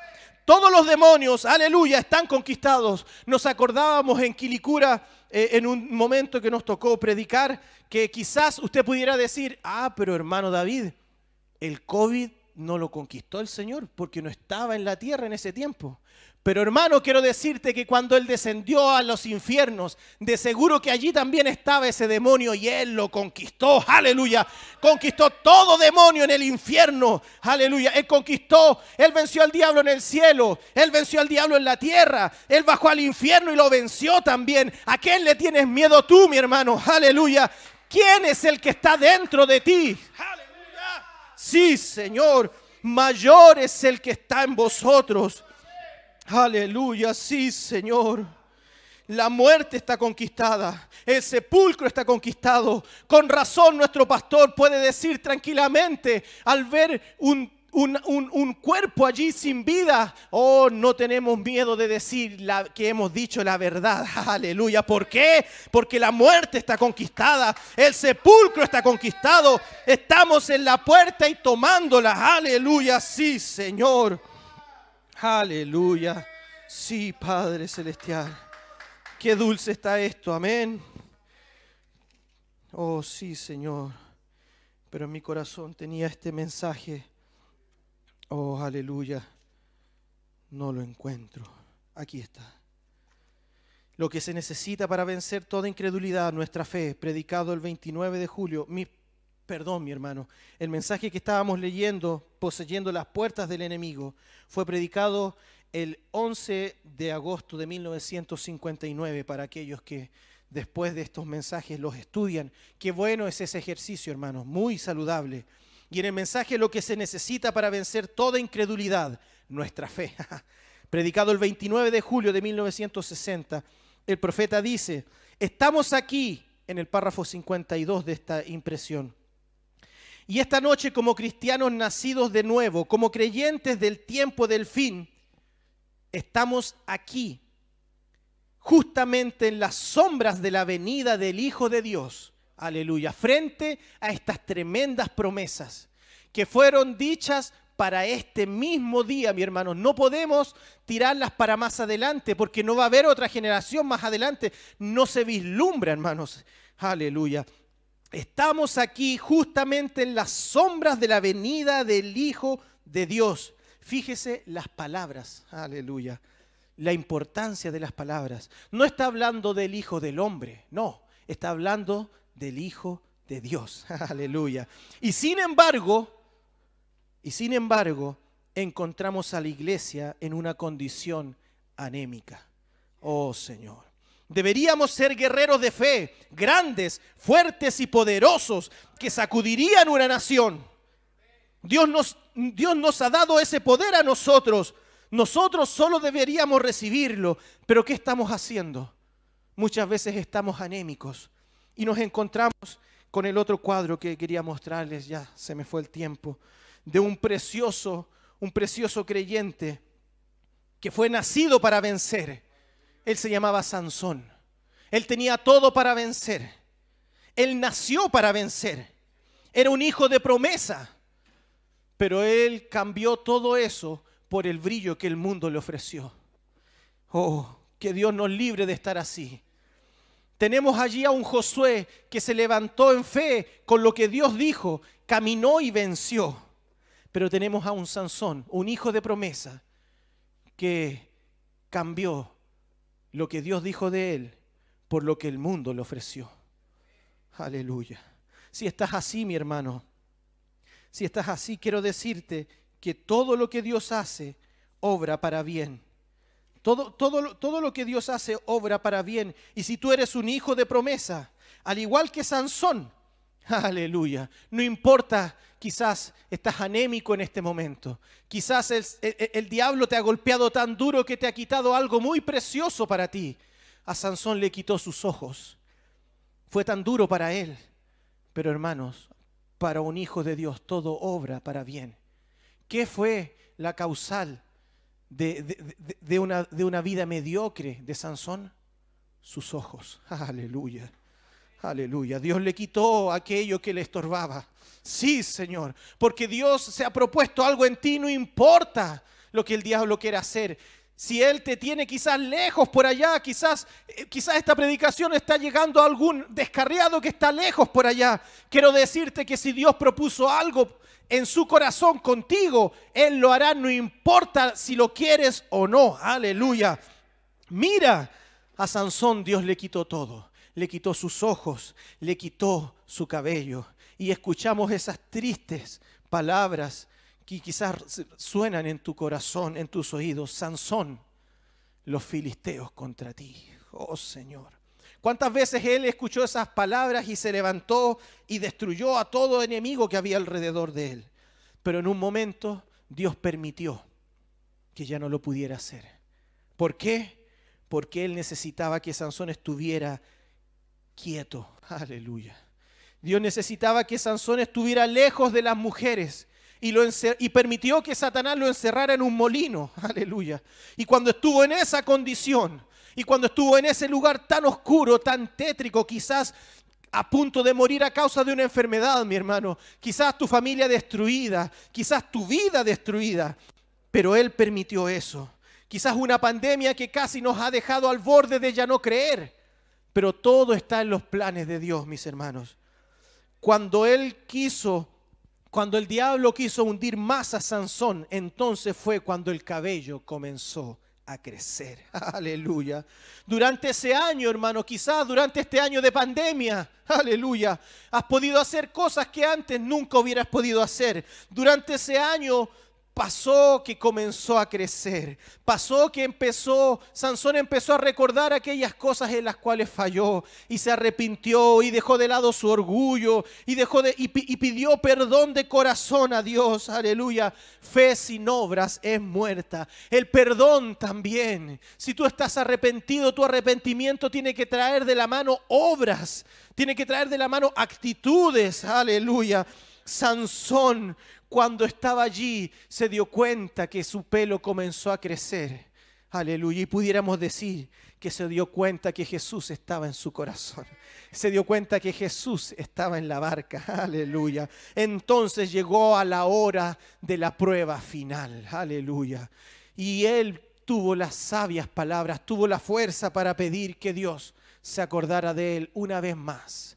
Si así te has encontrado tú, mi hermano, si no has sido capaz de vencer, no le estoy hablando al creyente que está posicionado, estoy hablándole quizás a ese descarriado que está lejos, que ni siquiera quiere oír del mensaje y que se fue lejos, lejos y dijo, ya ahora que no voy más a la iglesia, entonces el Señor se olvidó de mí. Quiero decirte que no, porque a través de estas redes, a través de estas plataformas, Dios sigue buscándote, aleluya porque Él se propuso algo en tu corazón. Y Jesús dijo, Padre de los que me diste, aleluya, ninguno se perdió. De los que me diste, ninguno se perdió, aleluya.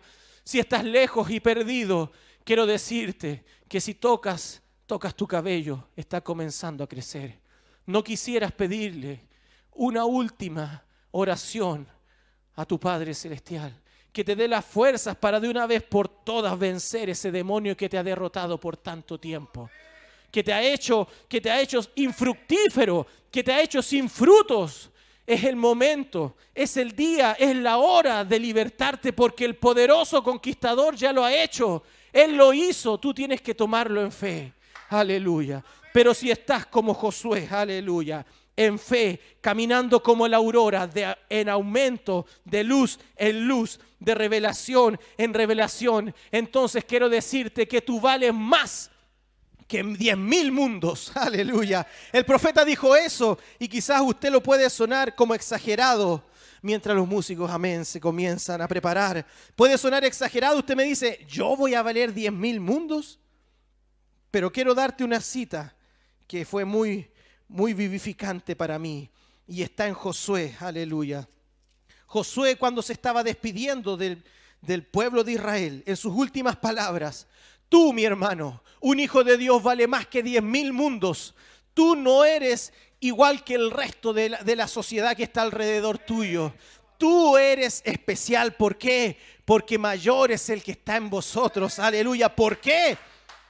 Josué 10, Josué 23, verso 10 dice, aleluya, si lo pueden colocar los hermanos allá para que lo vea la congregación. Josué 23, 10 dice, un varón de vosotros, un hijo de Dios parado en su posición de hijo, un varón de vosotros perseguirá a mil, aleluya, tú vales por mil, aleluya, sí Señor, porque Jehová vuestro Dios es quien pelea por vosotros, como Él os dijo, aleluya. Miren, Josué comienza su jornada con una promesa en su corazón.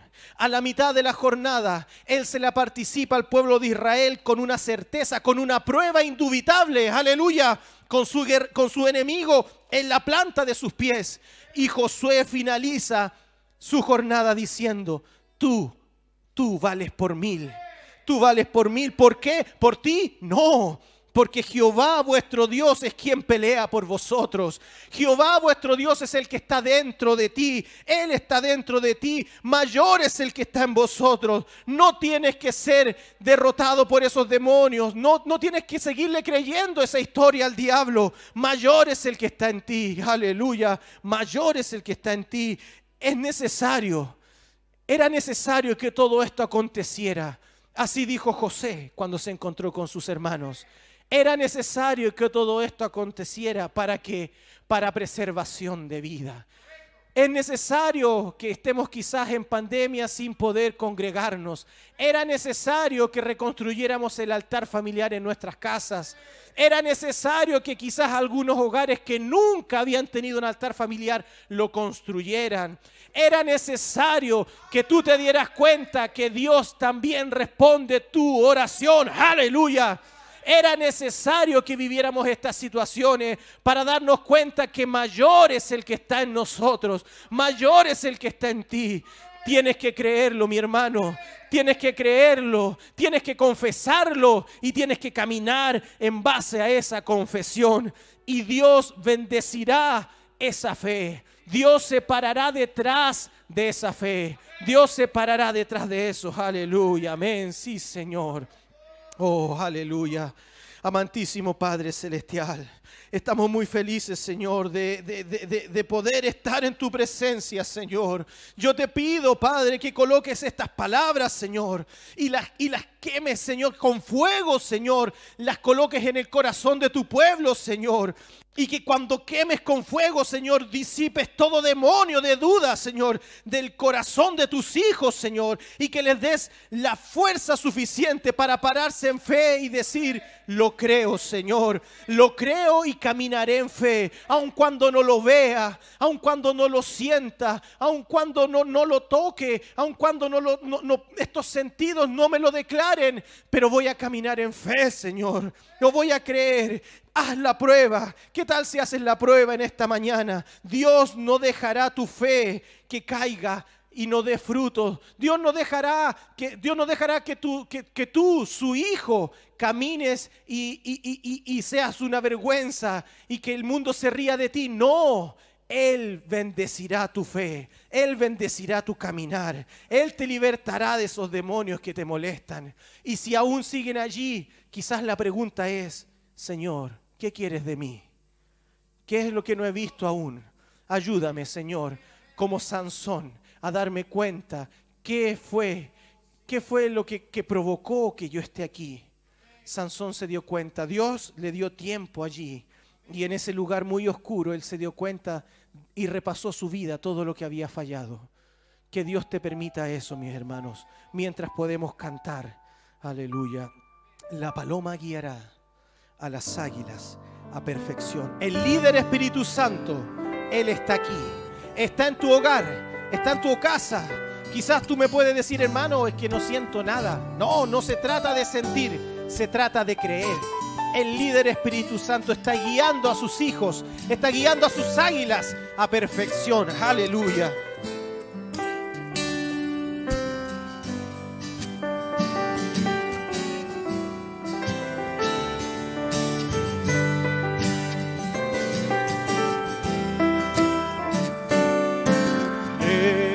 Levántate, aleluya, Hijo de Dios, ponte en pie. Abre tus alas, fortalécete en fe. Caminemos, caminemos a perfección. Caminemos a perfección. Levántate y levántate. Hijo de Dios, ponte en pie, en pie, en fe, abre tus alas, fortalécete en fe. caminemos a perfección.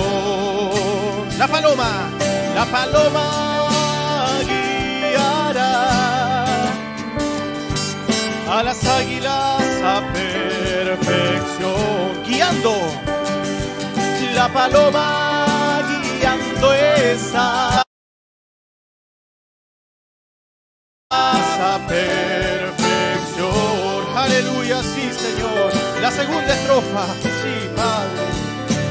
Levántate, sube, sube más alto y podrás tú ver. Tienes vista de águila, hermano, que es la hora de florecer, porque Él llenará tu corazón. Levántate, sube más alto y podrás, si miras sobre lo que te rodea, podrás ver la promesa de Dios para ti, porque, aleluya, Él llenará tu corazón. La paloma, la paloma guiando esa,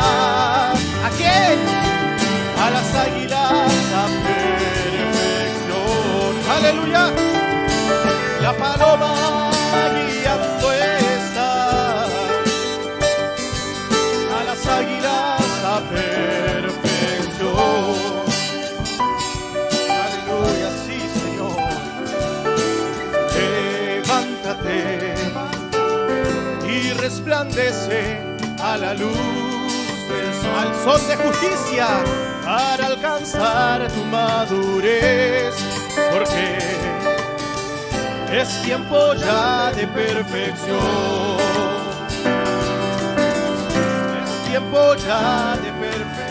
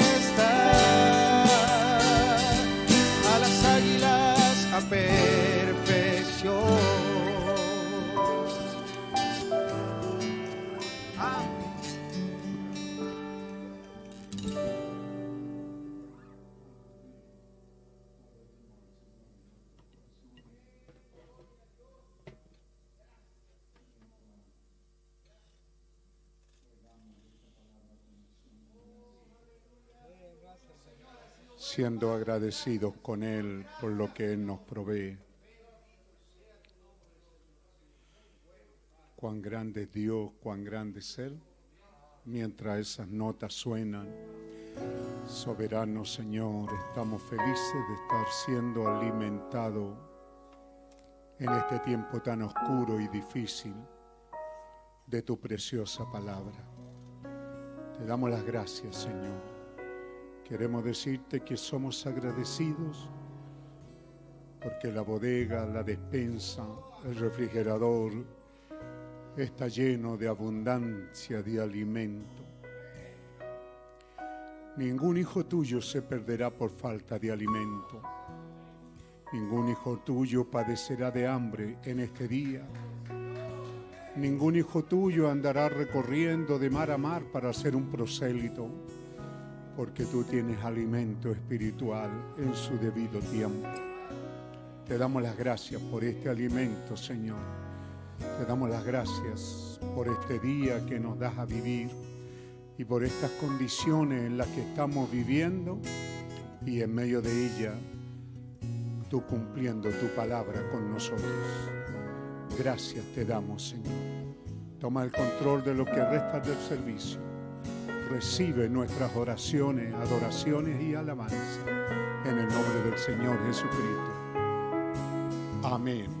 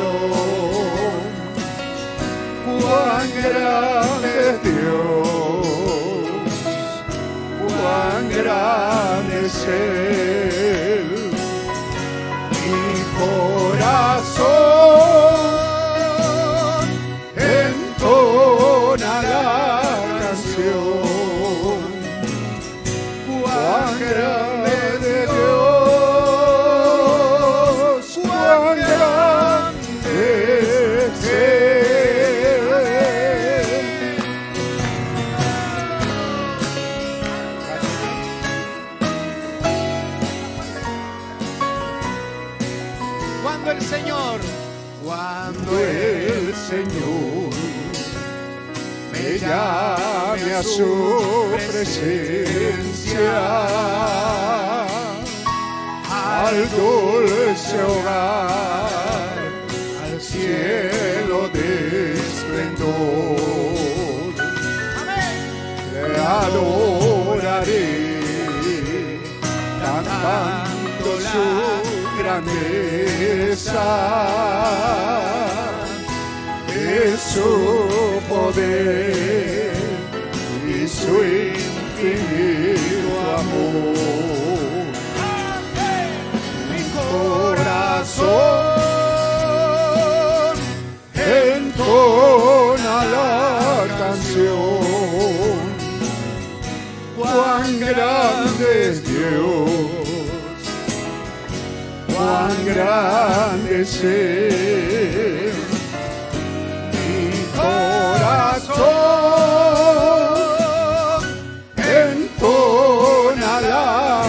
canción. Cuán grande Dios, cuán grande es Él.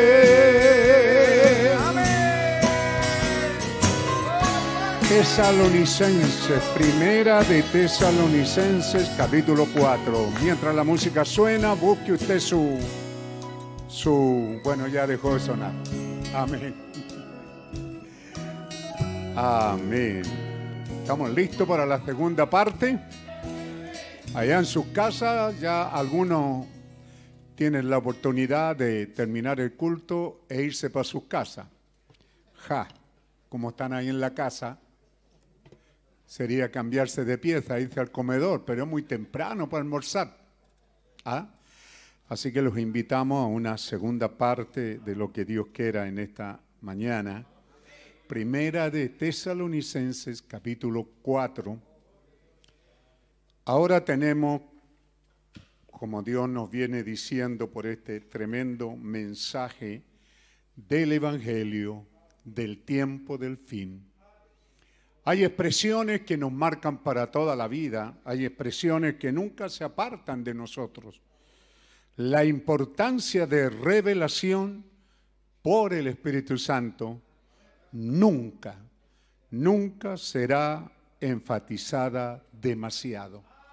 No importa cuánto enfaticemos reunión tras reunión, día tras día, nunca lo haremos de una manera demasiado la importancia de revelación por el Espíritu Santo.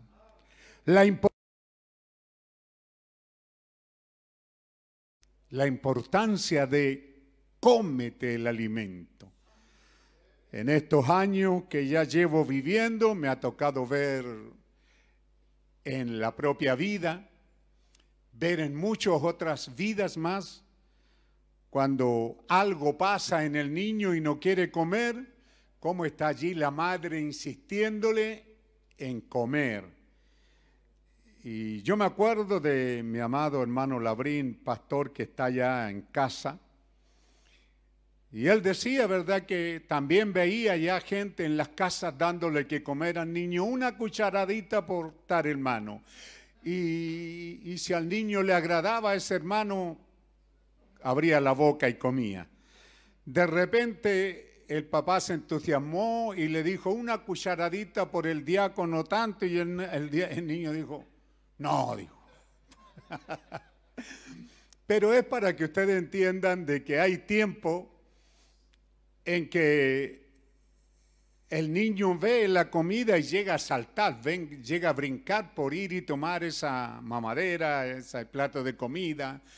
Pero hay otras oportunidades que no es que no tenga hambre, sino que está tan afanado jugando que la mamá está insistiéndole a almorzar, almorzar, almorzar, a comer, a comer, a comer, y el niño no quiere porque está tan entusiasmado jugando que no quiere dejar en lo que él está.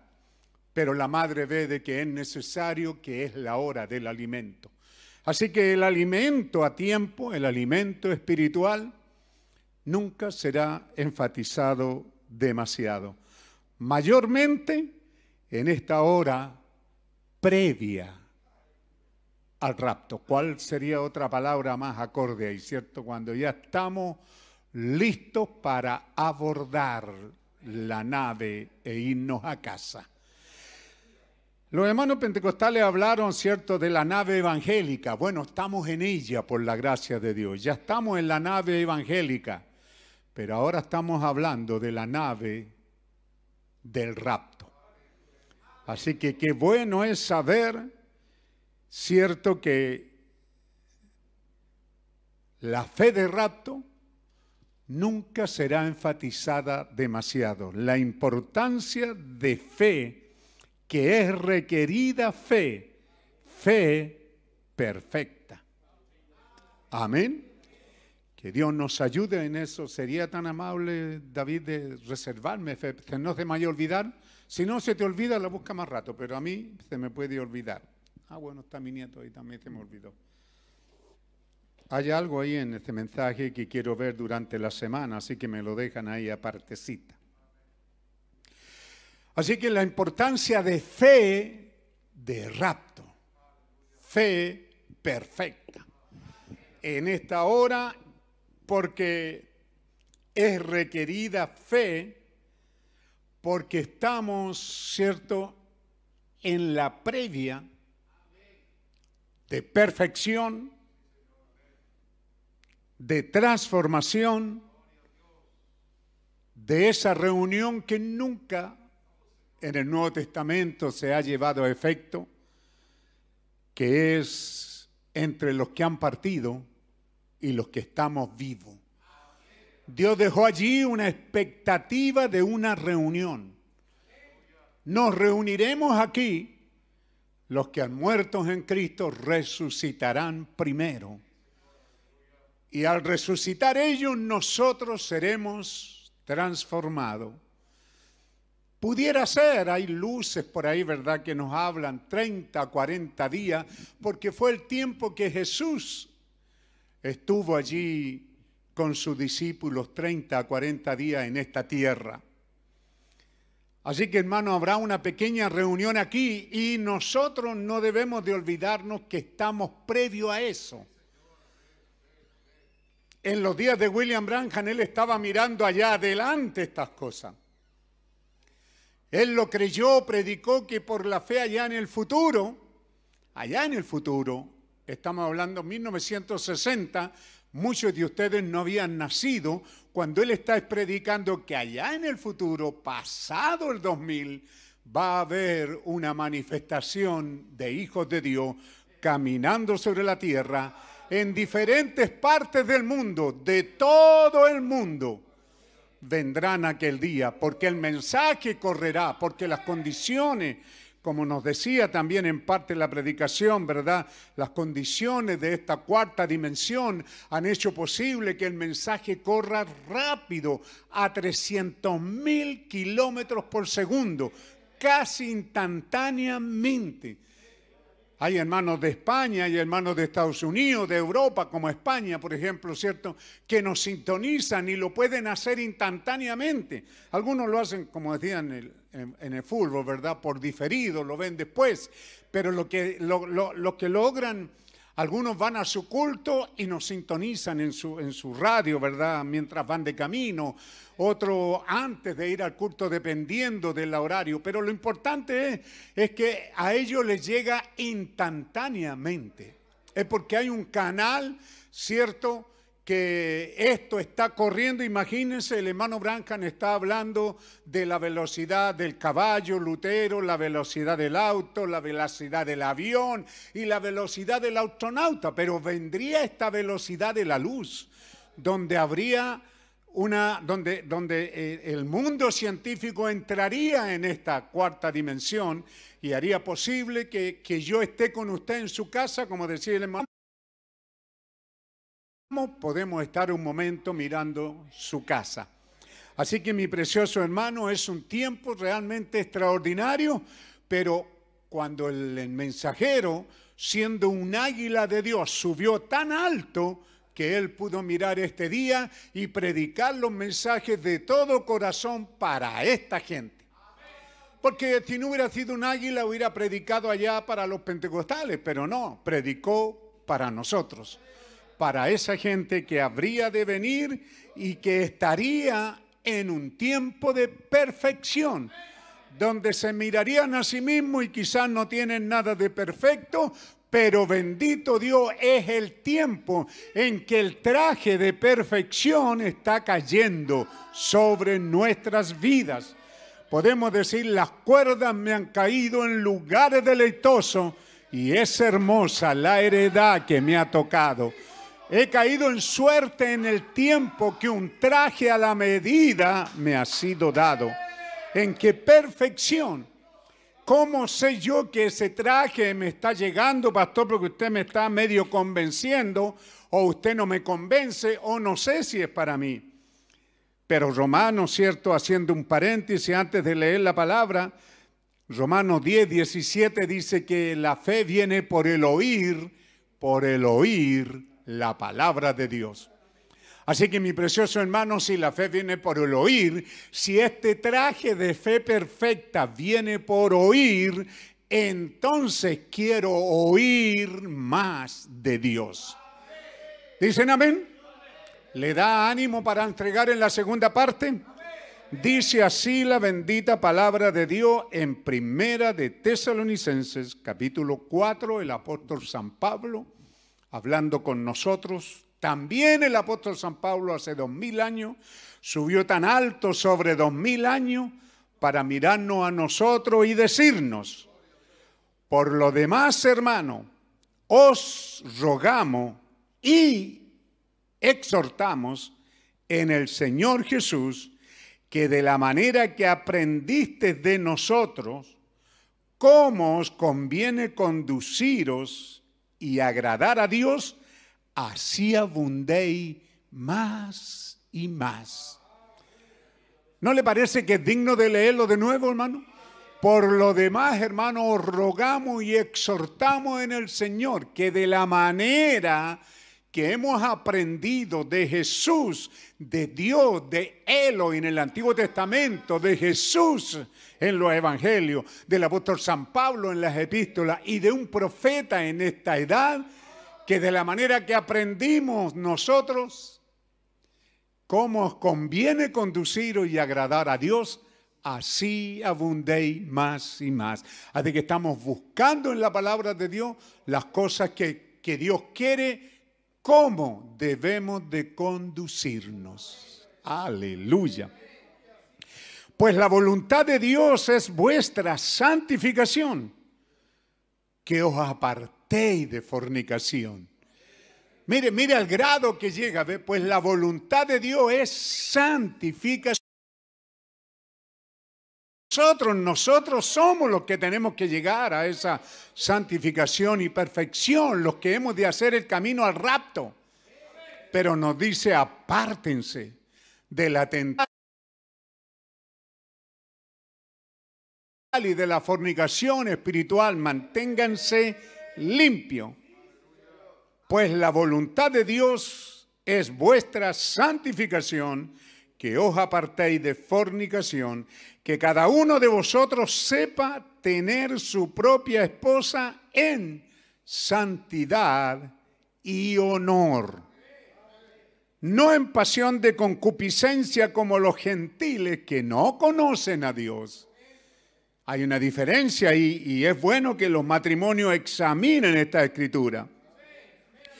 Que ninguno agravie ni engañe en nada a su hermano, porque el Señor es vengador de todo esto, como ya os hemos dicho y testificado. Así que que ninguno agravie, vea, está hablando de nuestra conducta aquí en la tierra, cómo conducirnos cómo debe conducirse el hombre, la mujer, no cayendo en fornicación, los solteros viviendo una vida separada para Dios, los casados viviendo una vida ordenada, decente, limpia, no animando a sus mujeres a llevarla al baile o a cosas corruptas, pero también hablando de nosotros, hermano, usted y yo, que ninguno agravie ni engañe en nada a su hermano, porque el Señor es vengador.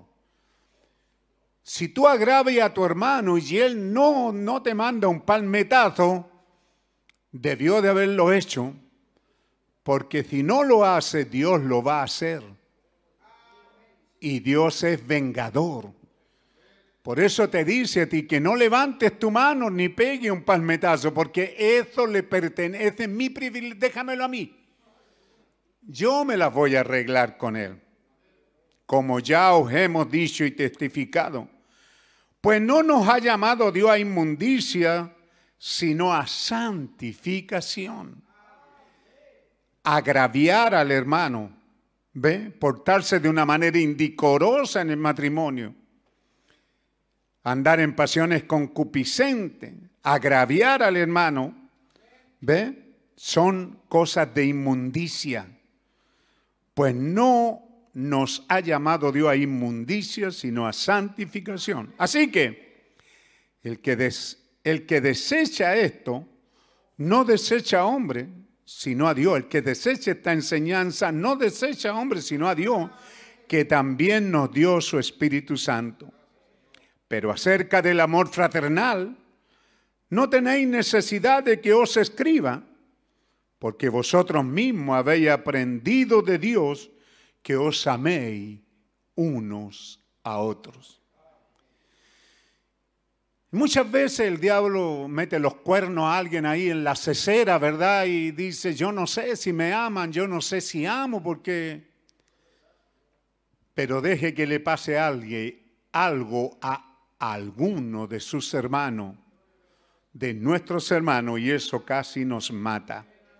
Así que acerca del amor fraternal, no tenéis necesidad de que os escriba, porque vosotros mismos habéis aprendido de Dios que os améis unos a otros.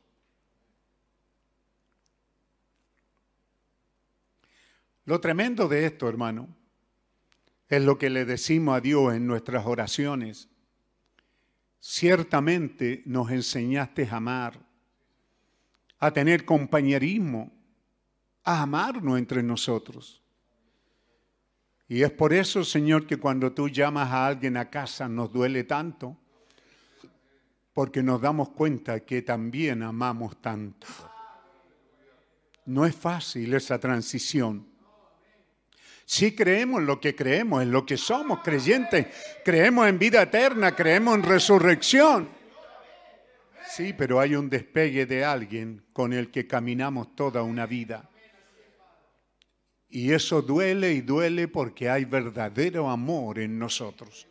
Así que Dios le bendiga. Pero acerca del amor fraternal no tenéis necesidad de que os escriba porque vosotros mismos habéis aprendido de Dios que os améis unos a otros. Dicen amén ahí donde están. Y también lo hacéis con los hermanos que están en todo Santiago y Chile. Amén. Así hablamos hoy día, ¿verdad? Porque somos una congregación de aquí de Santiago de Chile, así que ponemos primero Santiago. Nos amamos entre nosotros, amamos a los creyentes aquí en Santiago. Aún si van a otras congregaciones, con mayor razón también les amamos. Amamos a los hermanos a través de esta nación que nos hizo hermanos también por nación. Amamos a este continente sudamericano aquí abajo, a todos estos países pobres y sufridos. Nos amamos también. También amamos a los norteamericanos allá arriba, que son ricos y que tienen muchas cosas también, les amamos con grande amor. Pero os rogamos, hermanos, que abundéis en ello más y más. ¿Más todavía? Os rogamos, hermanos, que abundéis en ello más y más. Y que procuréis tener tranquilidad y ocuparos en vuestros negocios y trabajar con vuestras manos de la manera que os hemos mandado. ¿Se acuerda que veamos, vimos aquel que no provee para los suyos y los de su casa es peor que un infiel? Así que se da cuenta que el Evangelio nos invita, este bendito Evangelio de Jesucristo, a usar nuestras manos y trabajar. ¿Ah?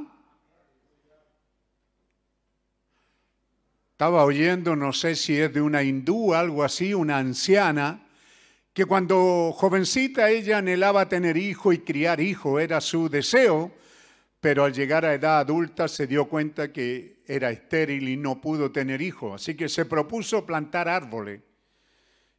Y todo el resto de su vida la, la, la ocupó plantando árboles y regándolo aún hasta en la vejez, allá por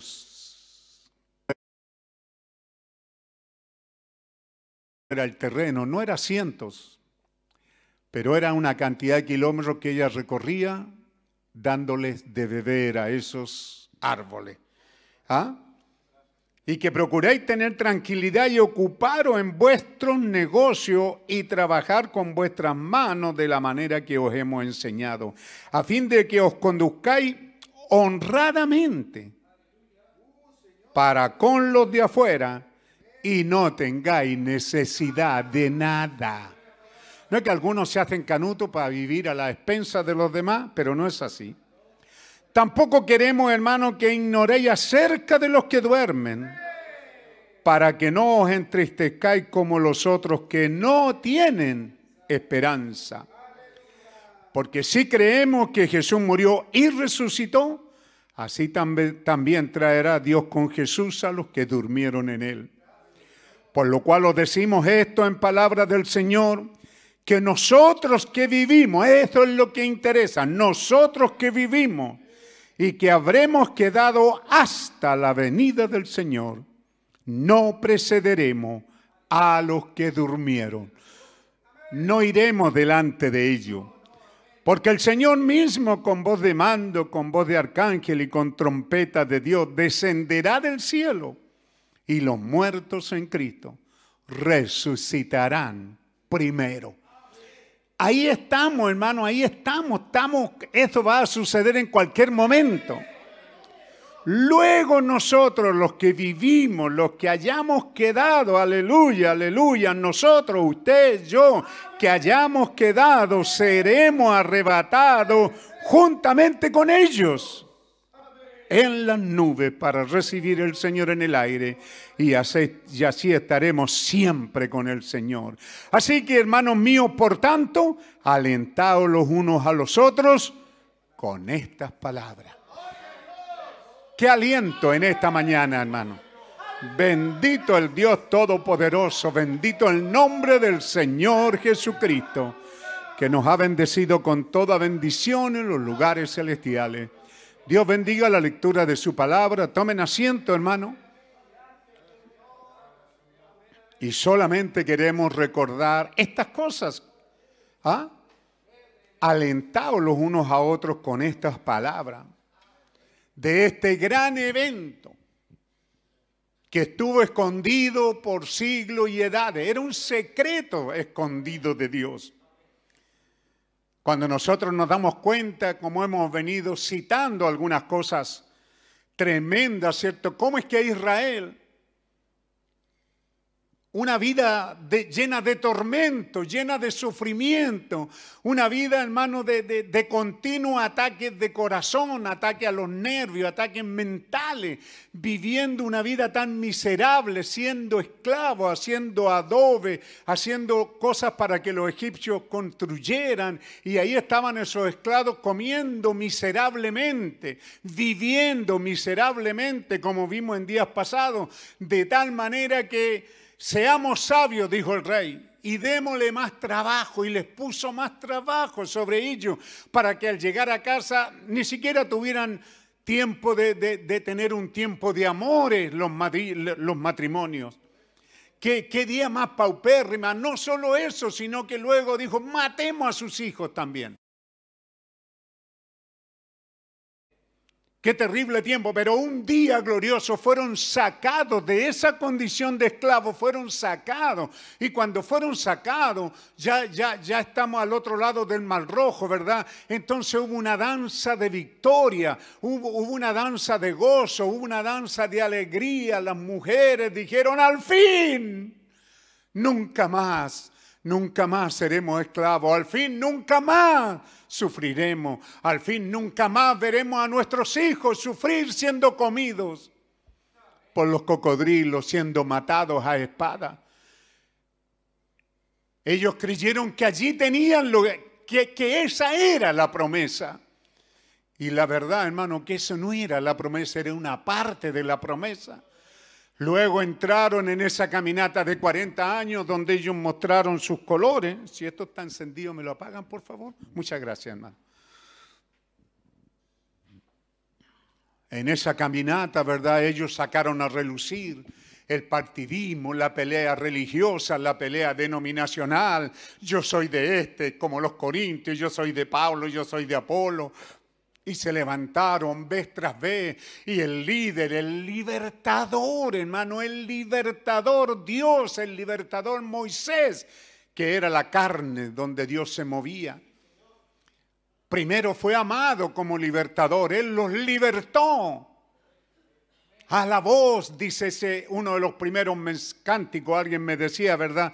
De los cánticos más viejos que tenemos. Y a la voz de su gran libertador, ese pueblo marchó por el desierto. Y ese libertador era un viejo hermano de 80 años con barba, con cabello desgreñado y con un palo en la mano guiándolo, sin tener nada de logística. No había un restaurante, un, un, un, McDonald's esperándolo, solo caminaron por la fe. Nada les faltó, pero ellos no sabían vivir por fe. Entonces en esta caminata comenzaron a reclamar hasta que Dios cansado dijo, apártate de ello y descendieron vivos al infierno, esos que se rebelaron vez tras vez, tras vez, tras vez. Al fin llegaron al borde de la tierra prometida, ahora tenían un nuevo libertador que los introduciría en la tierra y lo hizo. Hermano, con qué gozo ellos entraron a esa tierra. Era un gozo inefable, glorificado, único si, salir en libertad. Oiga, qué tremendo es Dios como quería marcarnos las pautas, que nunca se te olviden, que, que las comas, que los puntos tienen un significado, tienen un párate. Cuando él los sacó de Egipto, hermano, abrió el mar rojo, hizo un milagro, pasaron como en tierra seca y al otro lado dijeron, somos llegan al borde de la tierra y nuevamente dice el profeta quizás es el mes de abril como en otras partes las aguas. El, el, Jordán viene lleno pero aún así Josué dijo pasen los sacerdotes con el arca Oye, hermano, qué espinazo para esos sacerdotes tener que pasar cuando el agua arrastraba con todo lo que iba. Pero tan pronto pusieron sus pies sobre las aguas, las aguas tuvieron respeto de esa arca, de ese ministerio, se detuvieron desde ahí hasta su nacimiento quizás, y ellos otra vez pasaron en tierra seca para tener un tiempo de gozo, de alegría, de libertad. Al fin ya no eran unos caminantes en el desierto, ahora estaban entrando a su tierra. Pero al entrar a su tierra tuvieron que pelear por ella, tuvieron que guerrear. Hasta que pasaron muchos años para que ellos se establecieran y tener un rey Saúl y luego un rey de paz, un rey, un rey, un rey de gracia como David, como Salomón y llegaron a ser un imperio. Y, de la misma manera que usted está en su casa hoy día, hermano, viviendo bien, cómoda, con buenos cojines, con buenas casas, con, con, buenos asientos, con buenas camas, con buena economía, quizá fuera de su casa un auto y en algunos dos todavía, y en algunos haciendo fan, ¿ah? fanfarronería.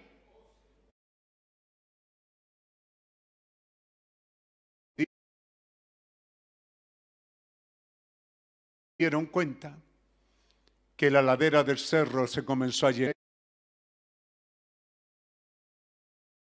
Ahí, hermano predicador, son tumbas, porque ellos no usan cruces. ¿Ah? La ladera del cerro se le llenó de tumbas.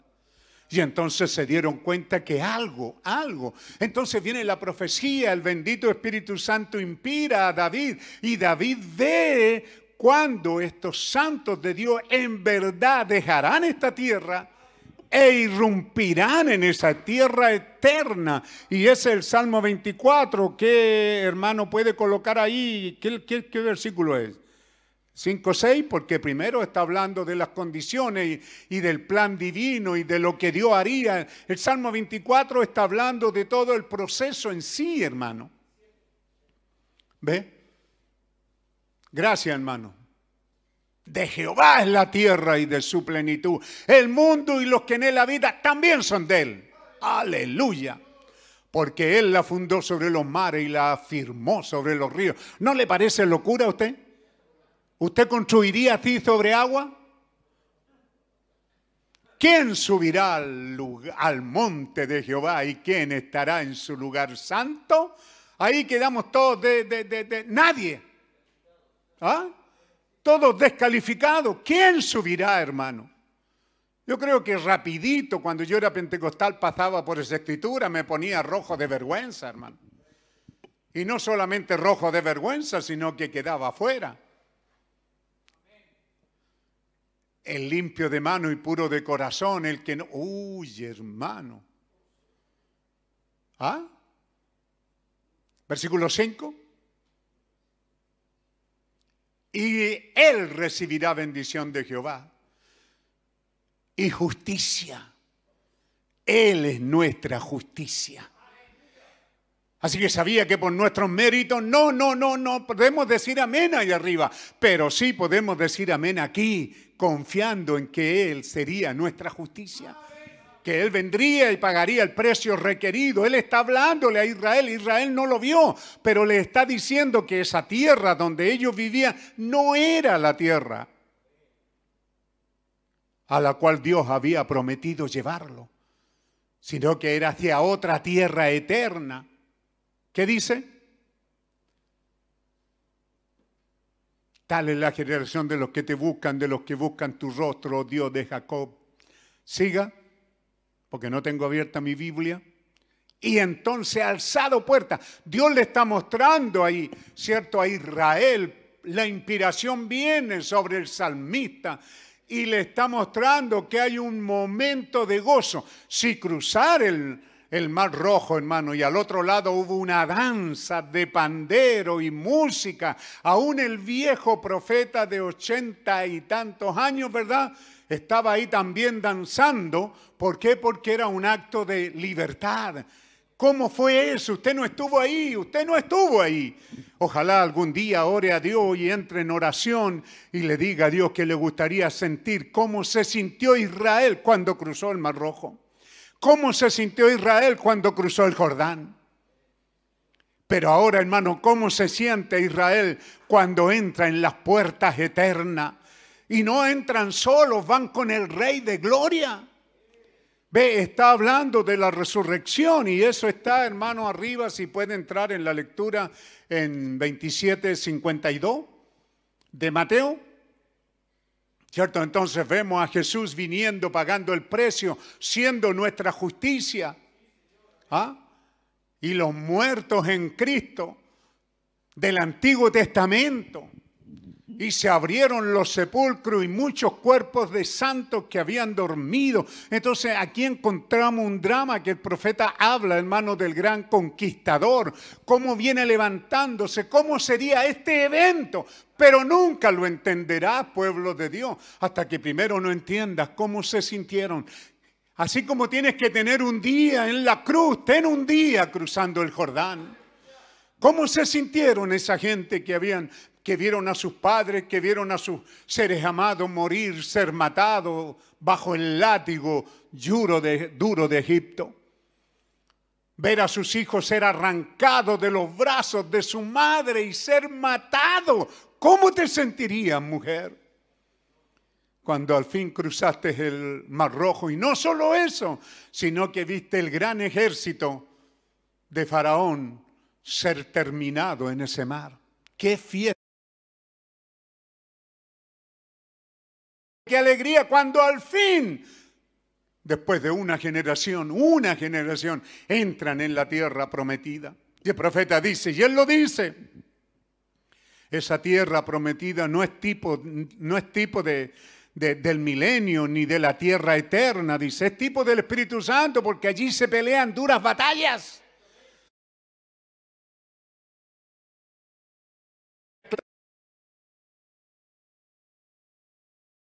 Años con todos estos rezongones y cuánta gente levantándose y cuántas denominaciones del mensaje levantándose y cuántos han descendido vivos al infierno. Pero el mensaje ha seguido y luego con Josué cruzamos ahora el Jordán y entramos en nuestra tierra del Espíritu Santo. Y nosotros creíamos que de la tierra del Espíritu Santo era jajá y jajá y era todo gozo y alegría. No, dice el profeta, usted tiene que pelear aquí cada pulgada de su vida. Cada paso que usted dé tiene que pelearlo, como citaba el hermano a Sansón, ¿verdad? Mil a un lado y mil a otro lado. No es una caminata fácil.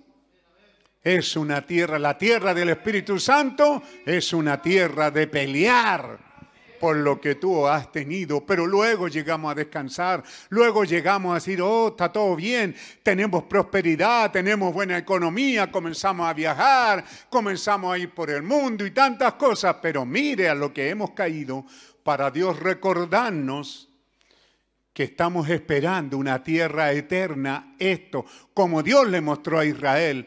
Dios le mostró a Israel de que esa no era la tierra de promesa, porque aunque vivían bien, llegaban a viejo y morían, llegaban a viejo y morían, llegaban a viejo y morían. Ahí estaba otra vez esa tétrica palabra de allá de Génesis, ¿verdad? Vivió tantos años y murió, vivió tantos años y murió, vivió tantos años y murió, vivió tantos años y murió. Y ellos se dan cuenta que aquí en Canaán pasa lo mismo. Pero entonces el Espíritu viene en profecía y les dice, un día ustedes van a cruzar entonces yo decía, hay otro cántico ahí, hermano Irene, eh,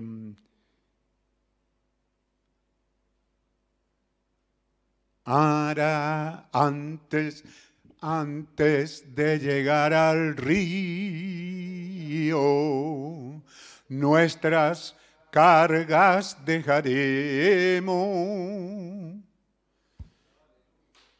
entonces se ha venido cantando, se ha venido profetizando, porque los pentecostales, los, metodistas, los luteranos no recibieron esta promesa. No la recibieron en las edades pasadas porque Dios había, había provisto algo mejor para ti y para mí. Eres tú y yo los que tenemos que pensar que antes de llegar al río debemos de arreglar nuestras cuentas, hermano debemos de ordenarnos, debemos de ir al hermano que hemos agraviado y pedirle perdón, debemos de ir al hermano que le debemos y decirle, hermano, Yom Kippur, Yom Kippures. Si no puedes pagarle a tu hermano, pídele un Yom Kippur, dile hermano, necesito un día de Yom Kippur contigo. He hecho lo imposible y no he podido pagarte. ¿No pudieras perdonarme, hermano? Pero ¿cómo te va a perdonar el hermano si no se lo pides, hermano? Al que honra, honra. Debemos de arreglar nuestras vidas antes de llegar al río. Nuestras cargas dejaremos. Entonces, hermano, aquí está Jesús viniendo. El sacrificio perfecto, perfecto de perfección un cordero perfecto, para un sacrificio perfecto, para una bendición perfecta, para hacer gente imperfecta, hacerlo santo, de tal manera que puedan cruzar esa línea al otro lado. Y todos aquellos que creyeron en ese cordero, Abraham, eh, Abel, y todos aquellos que, como decíamos en días pasados, que jamás se acercaron a Dios sin venir con un cordero cuando Jesús murió. Deje la cita, hermano, que le di. Y se levantó. los santos del Antiguo Testamento resucitaron, hermano. ¿No siente esa presencia divina allí en su casa? Y por fin, por fin, por fin, ellos llegaron al fin de su profecía. Todo lo demás era tipo y sombra, todo lo demás fue un caminar. Pero aquí los sepulcros se abrieron. Y el mensajero dice que él fue al infierno, le quitó la, la llave al diablo y pasó por el paraíso. Y los que estaban allí lo reconocieron en su edad, en su revelación. Los hebreos dijeron, ese es el cuarto hombre con el que nos entrevistamos ahí en, en el horno ardiente. Daniel dijo, un momentito, ese es el hombre con el que yo estuve en el pozo de los leones. Abraham dijo, un momentito, ese es el hombre con el que yo comí en la casa. Él vino de diferentes mm, máscaras, él, vino en su mm, morfe a cada uno de ellos. Pero ellos lo reconocieron ahora y salieron del paraíso, Jesús se levantó y ellos salieron y visitaron la ciudad y llegado el tiempo de Jesús ir a los cielos, subieron con él y ahora sí cruzaron. Cruzaron el Mar Rojo, cruzaron el Jordán, cruzaron a esa tierra eterna donde nunca más morirán, donde nunca más sufrirán, donde nunca más se cansarán y donde nunca más habrá una tumba en la ladera del cerro. Qué gran día fue para ellos, hermano. Y así también Jesucristo está dando esta promesa. Aquí Pablo nos está dando. Ustedes están caminando sobre la tierra. Vivan de acuerdo a lo que han aprendido. Dios que es rico en misericordia nos ha enseñado cómo vivir aquí. Cómo levantarnos, cómo casarnos, cómo amarnos, cómo hacernos el amor, cómo tener hijos, cómo criarlos, cómo trabajar siendo honrado, trabaje, traiga el pan de lejos con sus manos, haciendo que la mujer sea virtuosa, que se levante de madrugada y trabaje con sus manos para que sus hijos no tengan que llegar al invierno y pasar frío y que llegue la hora de comer y no tenga que comer. Dios nos está diciendo cómo vivir, hermano. Os exhortamos, hermano, en el Señor Jesús, que de la manera que aprendiste de nosotros, cómo os conviene conduciros y agradar a Dios, así abundéis más y más. No solo háganlo, sino háganlo más. Sí, pero ya lo hago, hágalo más. Vivan una vida correcta. Jovencito en esta edad de desnudez, de pequeñaminosidad, de pornografía, de tantas cosas, manténganse limpios, guarden sus virtudes. Hombres sean fieles a sus mujeres, mujeres manténganse con sus vestidos limpios, sagrada feminidad, maternidad, fidelidad. De la manera que hemos aprendido, así hagan, trabaje, comparta. Esa torta, ese pan, ese pollo que hizo, compártalo con alguien.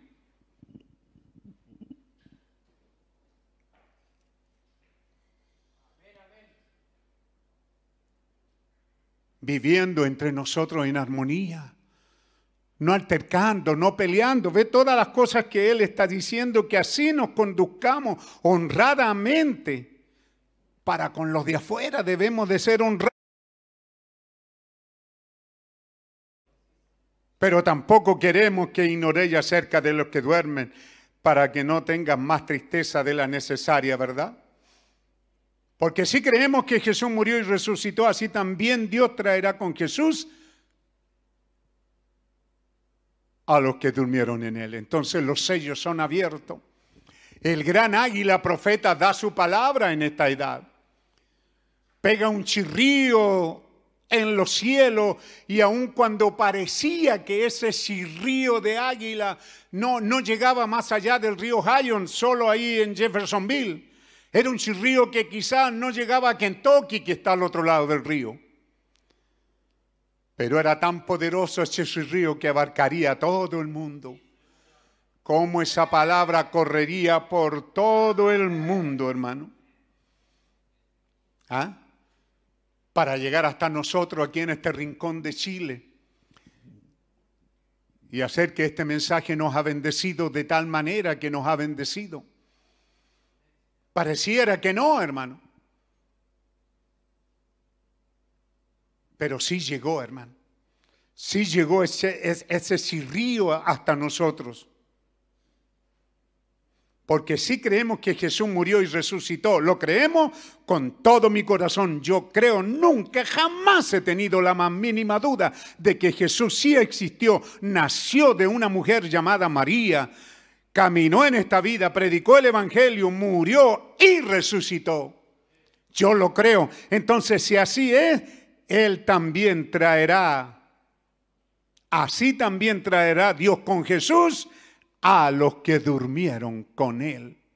Traerá. Ve que ahí coloca el séptimo sello, hermano. Ahí coloca la apertura, coloca su venida, el mensaje del rapto. Él ejecuta, esto, ejecuta estos tres pasos en su venida. Cuando Él viene en voz de aclamación, viene con esa tremenda voz de aclamación que ha abarcado a todo el mundo, resucitando a los santos que estábamos muertos en denominación, resucitándonos. Pero también al descender estos tres pasos, Él viene con voz de arcángel, que significa que va a resucitar a los muertos en las edades. También va a traer, también va a haber una resurrección de los muertos de las edades. Así que esos que han partido, hermano, no están muy lejos de aquí. Fue en el año 1960 cuando él comienza a ejecutar el primer paso de su venida, o quizás antes con voz de aclamación. Así que ya esos santos están despertando, ya están en algún lugar. Por eso, este mismo Cristo vivo toma este mismo Jesús muerto y resurrecto toma a William Brancan en el espíritu y lo lleva más allá de la cortina y lo hace ver que allí están los santos del Antiguo Testamento. Ellos están esperando que para ellos descender. La perfección nuestra los traerá a ellos. ¿Y cómo alcanzo perfección? Oyendo su palabra. Oyendo su palabra. Así que no me diga que está cansado de oírla. ¿Hay alguien que está cansado? Esos no van a ninguna parte, hermano. Yo desde que me convertí al cristianismo nunca me ha cansado la Biblia, nunca me ha cansado el mensaje. Esto no cansa, hermano. Esto alimenta, sostiene, nutre, da gracia, da fuerza nos hace aceptar su voluntad divina, nos sujetamos a Él, porque esta es la obra de Dios, que creáis en el que Él ha enviado, pero también Él dijo, el que cree en mí las obras que yo hago.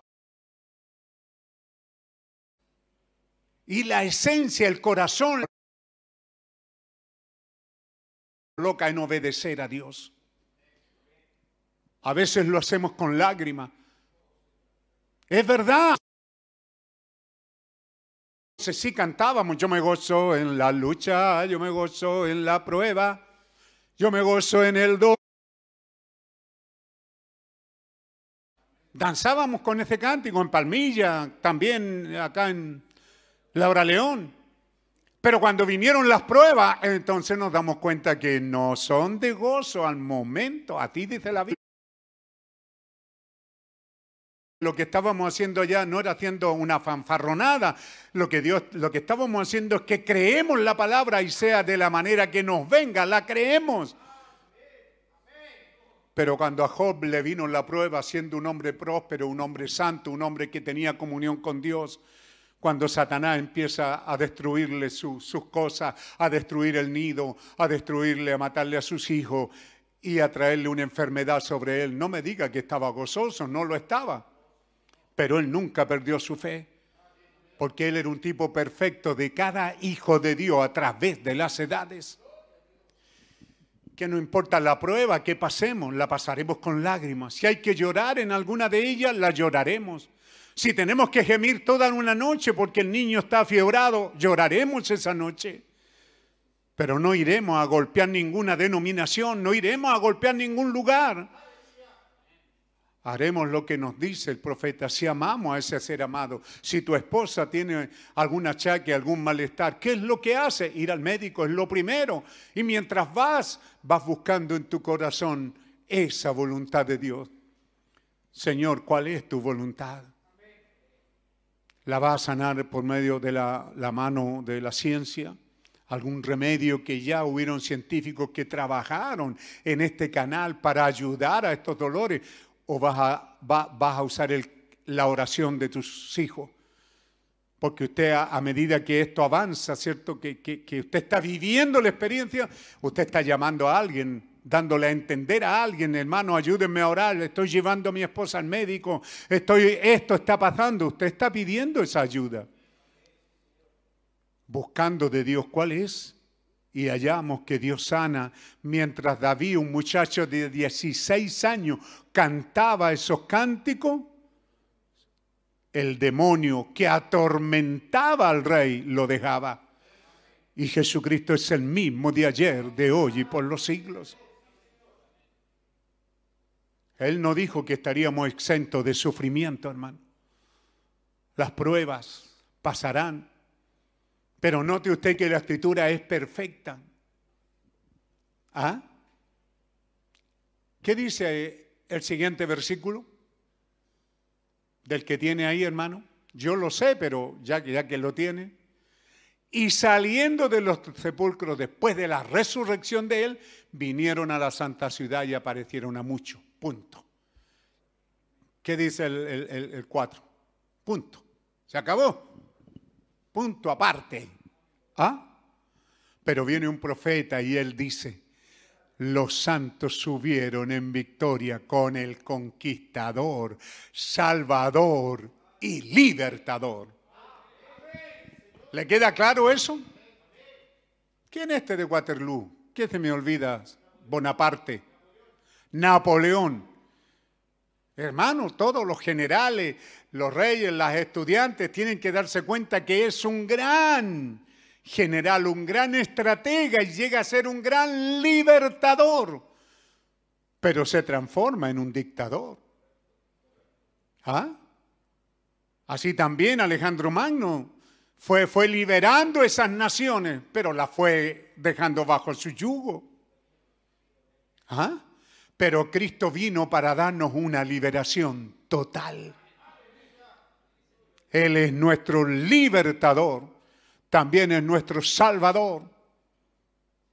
No solo conquistó a la muerte, al infierno y a la tumba, sino que te libertó a ti y a mí para que seamos libres, libres para adorar, para que no permitas que ningún diablo allí en el rincón de tu casa te diga que no puedes adorar. Sí puedes adorar. Bendito sea el nombre del Señor. Qué gran libertador nos tocó. No, gracias hermano, esa cita nomás. Allá estábamos en Mateo, ¿verdad? Para regresar acá a Tesalonicense. Por lo cual os decimos esto en palabras del Señor, que nosotros que vivimos y que habremos quedado hasta la venida del Señor. ¿Ve? Porque cuando Él venga, así está profecía. ¿De qué cuadro, cómo, ¿Cuál es el cuadro que usted tiene, amado hermano? Aún usted pentecostal que nos escucha, bautista, metodista, ¿cuál es el cuadro que usted tiene sobre la venida? Algunos toman las dos venidas, la de los judíos y la de los gentiles. Él vendrá sobre las nubes y esto y esto pasará porque toman las dos venidas y las ponen en el cuadro. Pero no, hermano, aquí está la venida. Él viene y cuando Él viene, Él no viene solo. Aleluya. Verbo, vida. No, pero Él... Y cuando Él viene, vienen con Él resucitado. Como citaba nuestro hermano ahí, claro, uno a mil, sí Señor.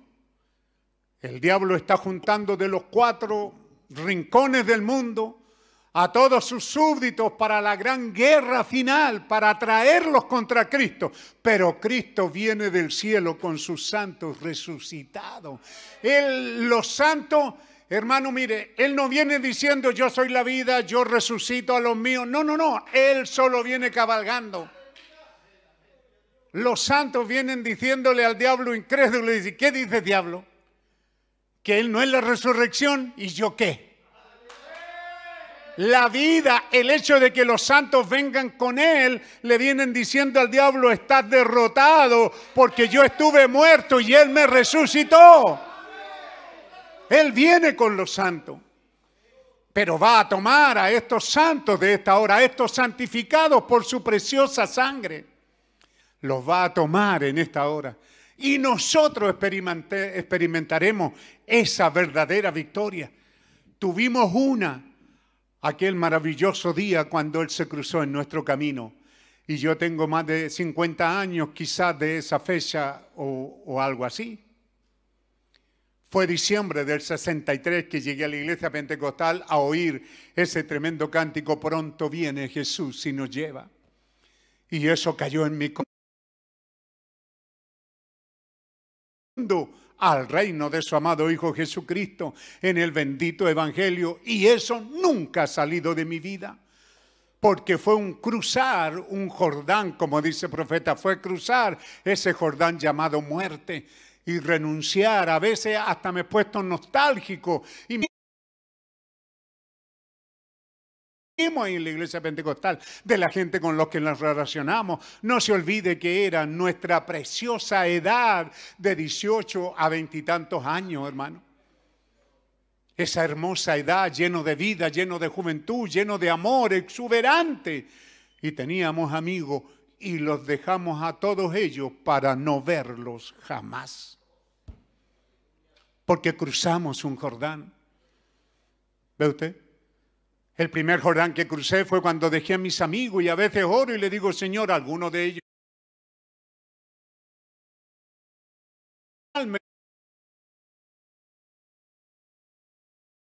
compañeros de escuela. Ellos bebían, fumaban y yo estaba intentando ser como ellos en el campo. Ellos iban a prostíbulos ya a cierta edad, e, e, era, era, era, era como un ritual. Todas esas cosas y todo eso lo dejé así, de una, hermano. Ahora que estoy viejo me acuerdo de algunos de mis amigos. Me acuerdo con uno con los que, más peleé. Con uno peleé casi todo un día, hermano. Pero éramos amigos. Y a veces le digo, Señor, los veré allá. Pero, Señor, son voladas mías de un viejo. Luego los amigos de la iglesia, como digo, amigos que conocimos ahí.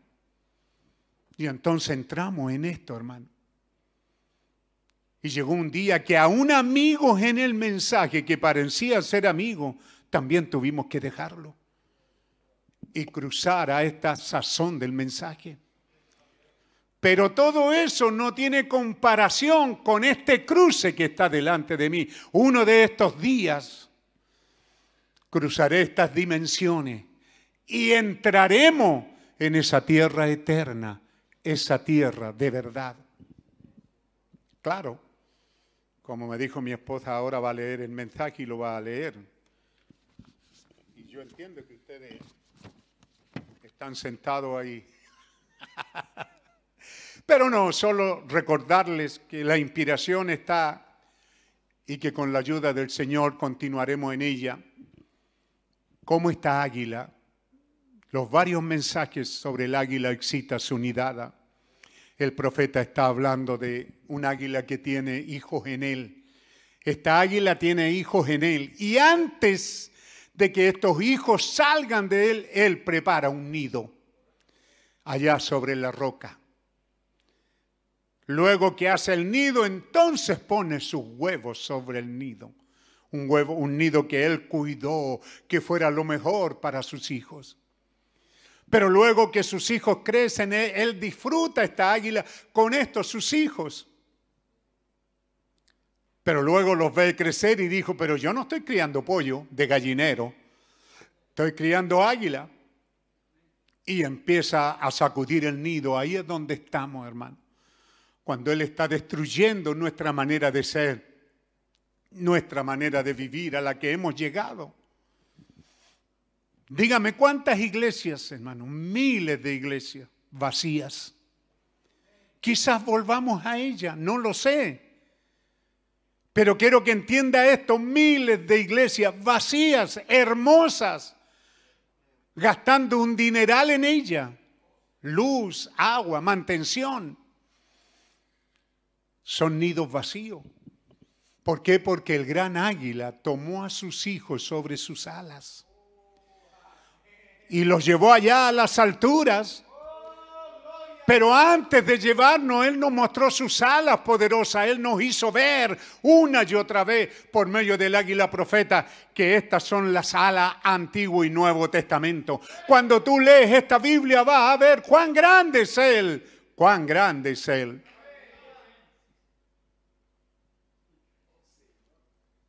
Primero, antes de sacarnos a una prueba, hermano, ¿cómo Dios sería tan injusto de meternos en una prueba y no saber que Él es poderoso? Aleluya. Oh, hermano. Así que cuando usted se sienta que va cayendo, hermano, usted no va cayendo hacia el infierno, no, usted está cayendo de la dimensión de donde el águila pegó un aletazo y nos soltó y los aguiluchos a veces van vueltos para arriba, a veces van de lado, a veces van vueltos para abajo, dice el profeta. Pero el águila va tranquila y esos aguiluchos también, porque están confiando que su madre águila está alrededor de ellos. Jesucristo es el mismo de ayer, de hoy y por los siglos. Él prometió estar todos los días con nosotros hasta el fin. Así que hermano, al excitarnos con la palabra, recuerde, hay miles de voces en este día llamando la atención de la gente. Jovencita, jovencito, hay miles de voces. Como, ¿Cuánto dijiste? No sé cuántas horas hay gente que está mirando ahí. 17 horas. De 24, hermano. Algunos despiertan metidos en eso hasta que llega la noche y no se pueden dormir cautivos de esta dimensión que está conectada entre la quinta y la cuarta dimensión. La cuarta porque ahí está caminando, pero está ungida con la quinta. Y la quinta es el infierno. Así que jovencito, en este día Dios te dice, hay alimento, hijo. Cómete el alimento, cómete el alimento. Abre tu boca y di amén a la palabra, di amén. Lee la Biblia y di amén cuando la leas. Coloca el mensaje allí en la radio, en el auto, donde quiera que vaya, en la cinta y di amén. Decida amén.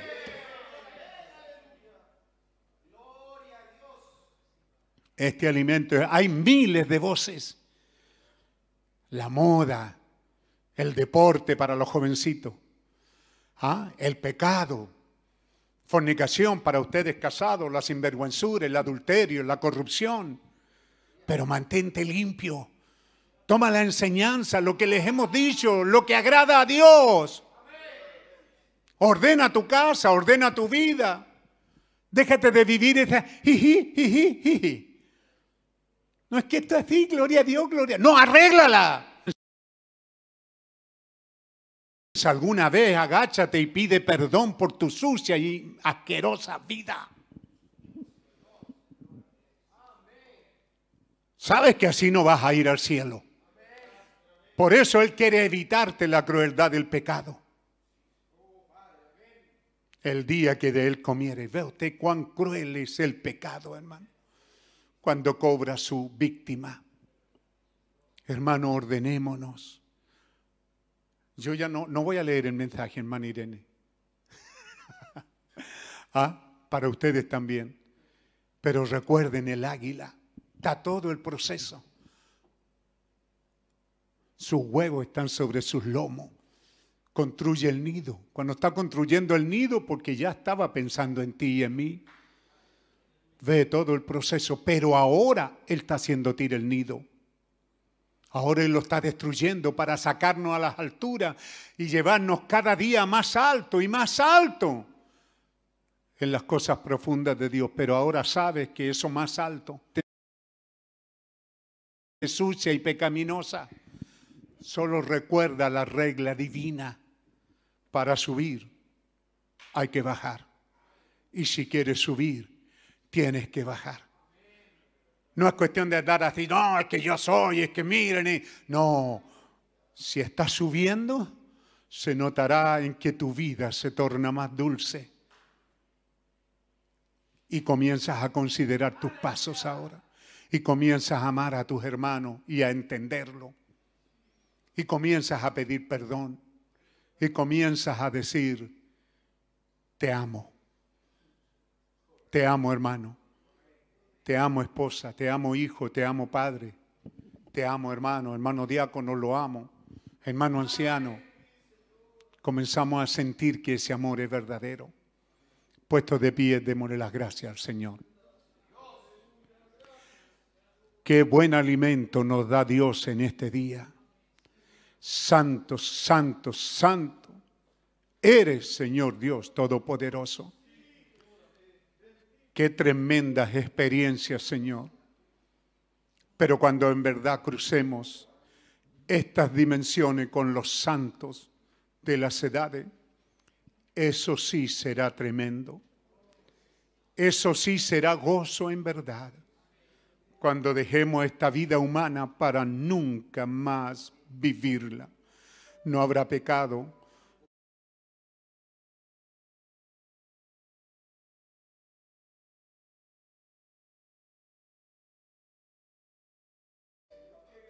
cuando todo habrá terminado.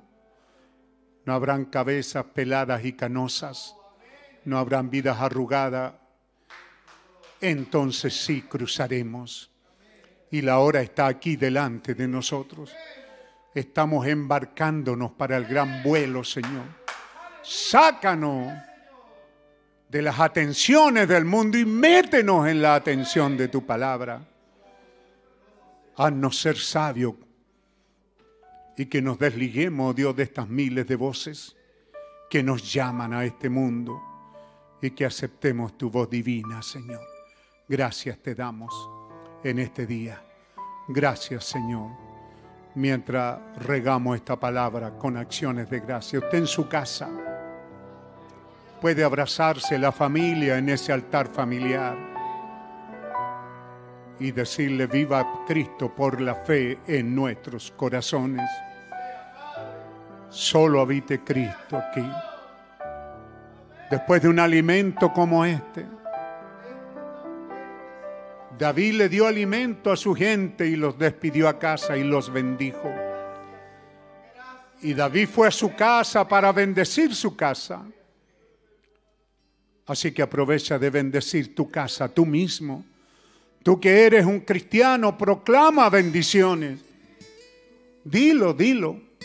Yo, un creyente en Jesucristo, he creído la palabra, soy bautizado en el nombre del Señor Jesucristo y el bendito Espíritu Santo está alimentando y guiando mi vida.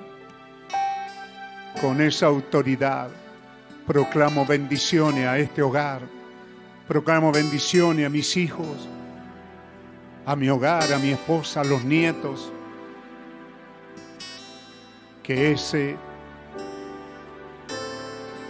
¿Cómo le llaman el mundo a esa protección que tiene Israel? Círculo de fierro.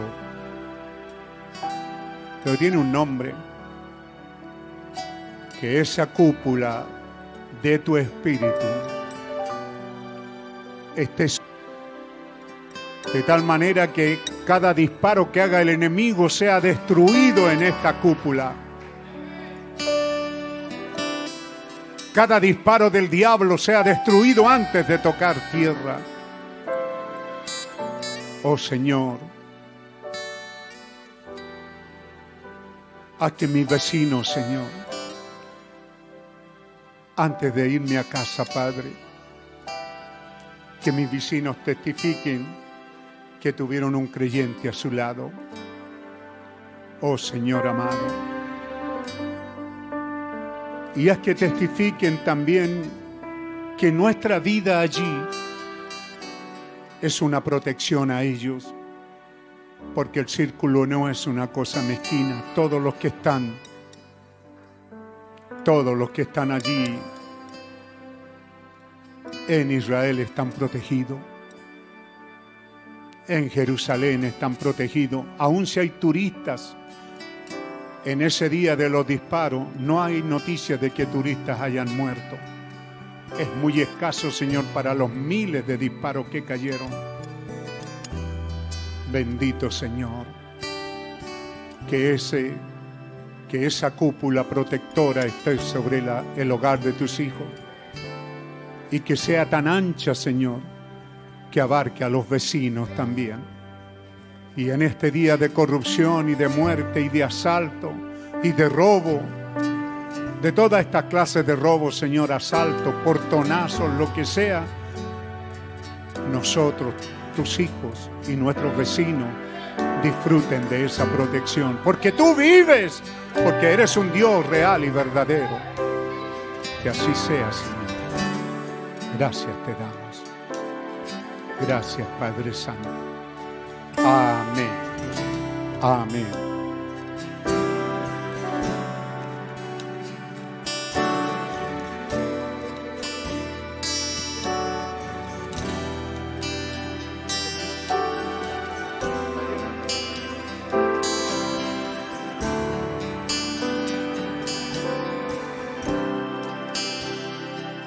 De lo profundo de cada corazón.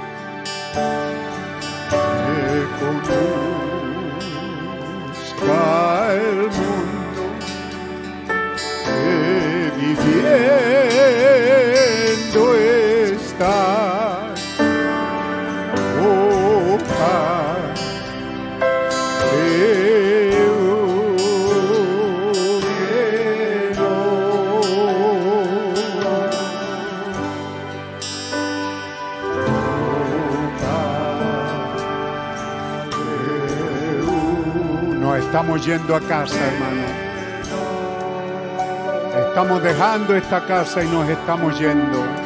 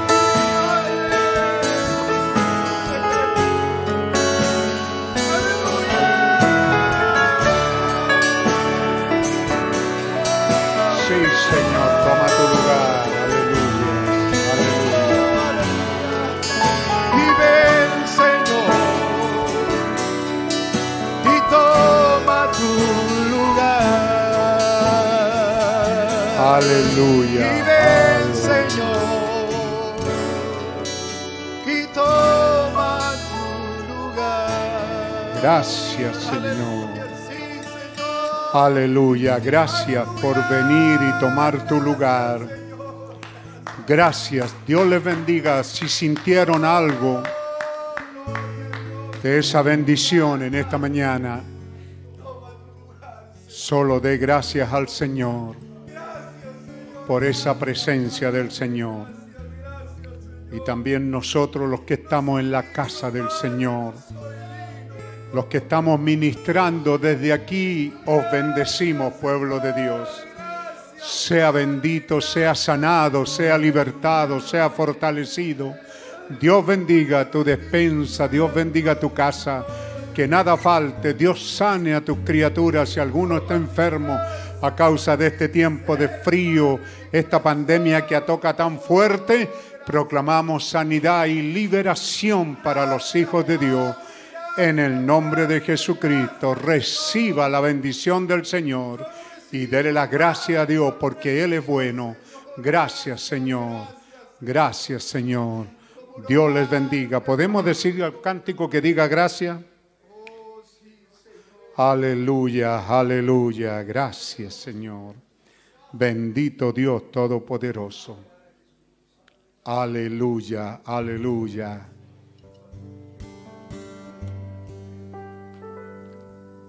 Como quisiera agradar a Jesucristo, quisiera darle algo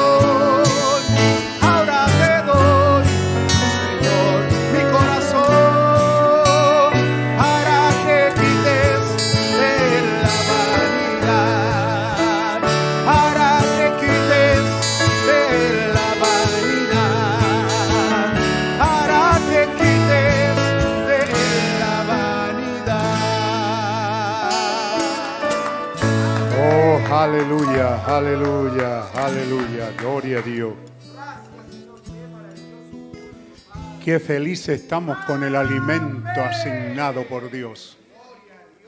Sí, porque lo otro nos tiene, nos entristece, nos apena, ¿verdad? Nos, nos deprime saber que no estamos aquí en presencia, pero sí nos sentimos felices de estar de alguna manera juntos, comiendo juntos en la mesa del Señor.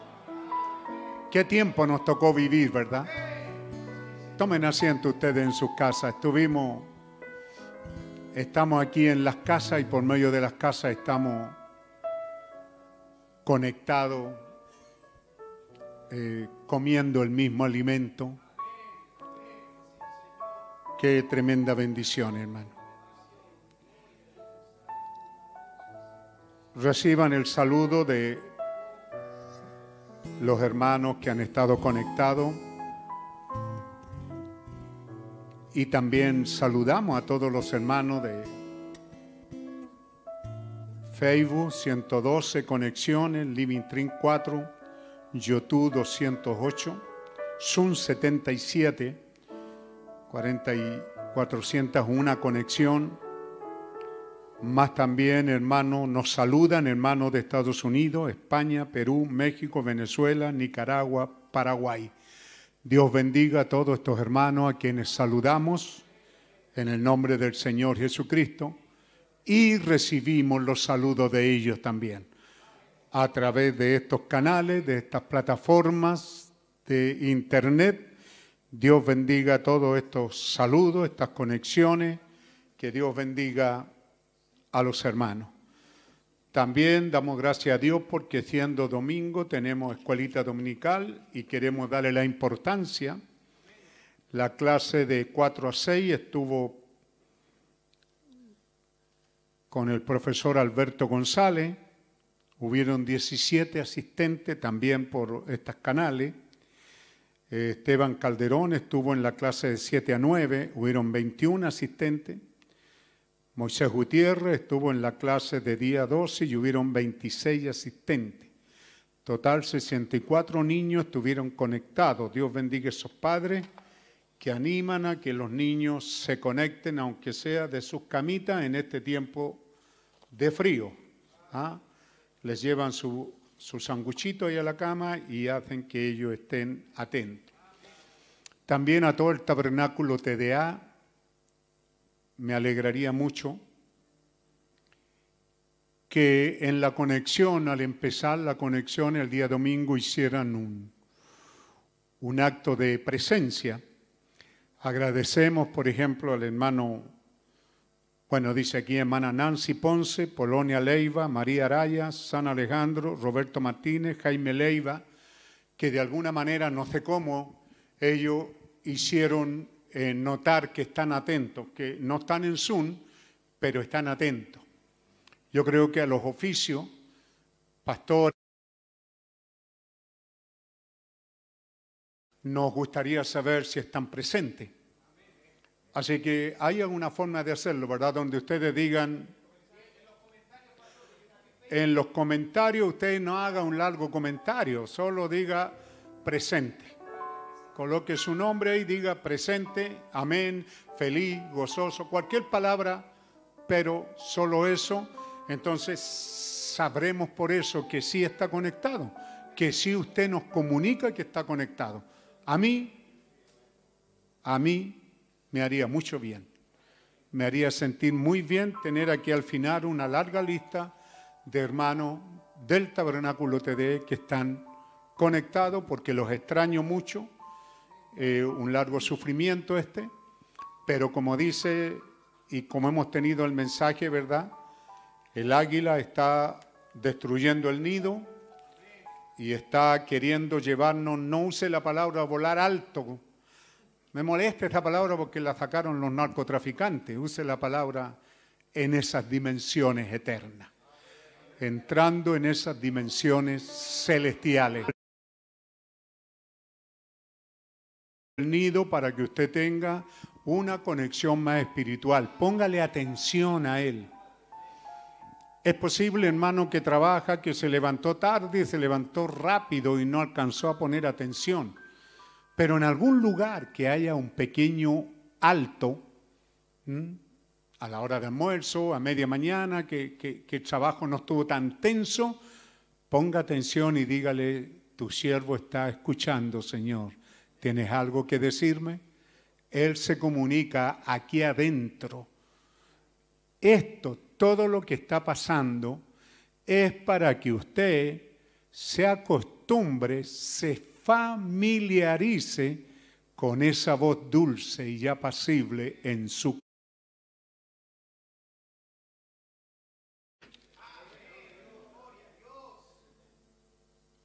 Matrimonio Pérez Herrera da las infinitas gracias porque la operación de nuestra hermana Ruth fue todo un éxito y se encuentra recuperándose en casa. Agradece a aquellos que supieron de esto y estuvieron orando. Toda la gloria pertenece a nuestro Señor Jesucristo. Matrimonio Salazar Peralta dan las infinitas gracias por sus 25, sus bodas de plata, ¿son estas? Bodas de plata en esta semana, ¿cierto? En sus 25 años de matrimonio, reconociendo que Dios les ha bendecido más de lo que ellos pudieran haber imaginado. Dios ha sido más que bueno y a Él sea toda la honra y la gloria, la adoración, la alabanza. El tiempo pasa, hermano, tan rápido y uno no, no, no, por lo menos uno que es abuelo, que es papá, 25 años, bueno, Glorita para mí sigue, sigue siendo mi niña Glorita. Así son con mis hijas, ¿cierto?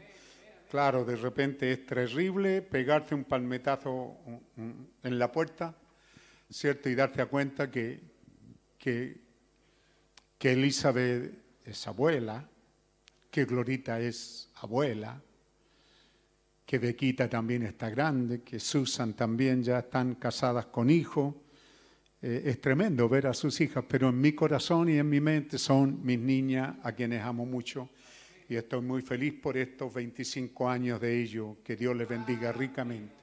Creo que esto lo aviso, no hay más, hermano diácono. Eso es todo, ¿verdad? Un saludo. Esté atento en su clase del día miércoles, en las del día viernes y también el día domingo. Esperamos que esta semana hay algún cambio, a pesar de que el gobierno está muy presionado, porque hay varios hospitales que están saturados, entonces les complica que más gente se contagie y se encuentren sin hospital y sería muy duro que gente muriera fuera de un hospital. Así que también orando por esas cosas buenas del gobierno y, yo creo que sí, hermano, a mí se me pasa el tiempo, pero incline sus cabezas y hagamos una oración por toda esa primera línea hospitalaria, por los médicos, las enfermeras, por todos los que están enfrentando la muerte cada día, cuidando y ayudando a los pacientes. Soberano Señor, no es que los ignoremos, cada día están en nuestra mente y en nuestro corazón porque hay hijos tuyos que han caído ahí y han sido muy bien atendidos, Señor. Vemos que la atención, ellos colocan mucho corazón en medio de esta, de esta pandemia, porque esta pandemia tiene efectos en algunos muy terribles. Y esta gente que labora allí, Señor, los grandes médicos, los que entienden y están tratando de ayudar, enfermera, todo ese personal médico, todo el personal de enfermería, de técnico, todos los que trabajan ahí, Señor, hasta los que barren, los que hacen el aseo en los baños, los que, Señor, oramos por ello. Queremos darte un tiempo porque estamos más que, más que felices esta mañana. Hemos tenido unos platos maravillosos de alimento y estamos tan felices que queremos, Señor, proclamar bendiciones para ellos. Al levantar nuestras manos, Señor, bendecimos a esta gente, bendecimos a los que están laborando allí en primera línea, atendiendo estos pacientes de COVID, Señor. Bendecimos mayormente los que han atendido a los nuestros, a nuestros hermanos, amigos, familia. Padre Celestial, oramos, Señor, por este terrible día que estamos viviendo, Padre. Hay buenos policías, oramos por ellos, Señor. Hay buenos militares que están enfrentados a un doble trabajo, oramos por ellos, Señor. Marino allí en la costa tratando de ayudar a la gente a mantener el orden y, y- y- y que nos desliguemos de esto, Señor, que no caigamos en la tentación de que haya mucha gente en algún lugar. Así que, Señor, todo el personal de la Fuerza Armada que están encargados de ayudar a esta, a, esta gente civil, a nosotros, oramos por ellos, Señor. Que tú seas quien les bendiga, les cuide, les guarde, les dé ánimo. Bendiga a sus familias, Señor. Hay gente muriendo, ese policía que murió baleado, Señor. Hay familia detrás de ellos, gente que está sufriendo lo indecible, Señor. En esta hora, Señor, de oscuridad, tu mano de amor y de misericordia aleje estos espíritus narcotraficantes que están llegando de otros lugares.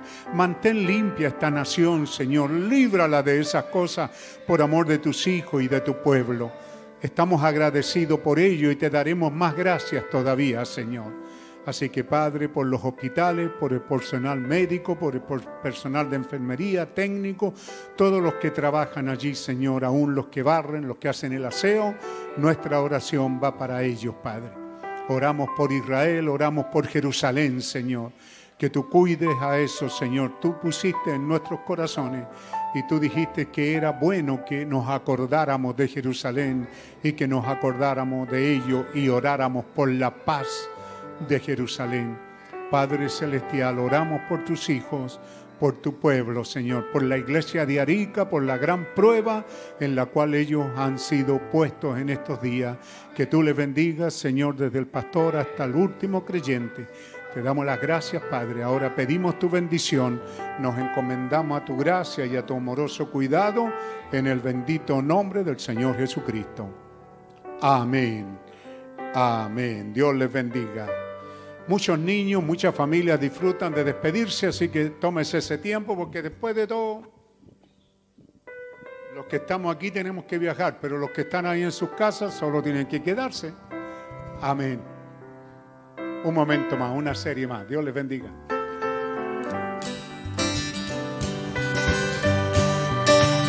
Gloria a Dios.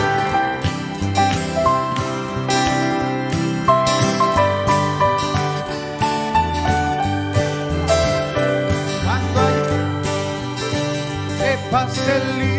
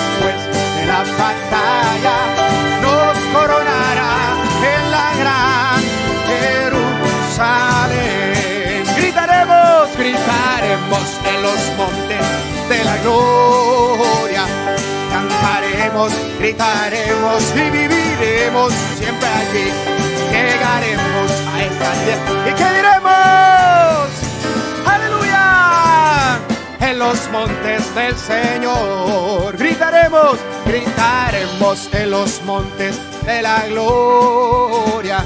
Cantaremos, gritaremos y viviremos siempre allí. Llegaremos a esa tierra, diremos victoria. Gritaremos en los montes del Señor. Gritaremos en los montes de la gloria. Cantaremos, gritaremos y viviremos siempre allí Llegaremos a esta tierra y diremos victoria. Gritaremos en los montes del Señor. Por última vez, gritaremos en los montes de la gloria. Cantaremos, gritaremos y viviremos siempre allí. Llegaremos a esta tierra, diremos victoria. Gritaremos en los montes Oh, aleluya, aleluya. Gritaremos en esos montes. Gloria a Dios. Aleluya, aleluya. Bendito sea tu nombre, Señor. Gracias. Señor. Oh, aleluya.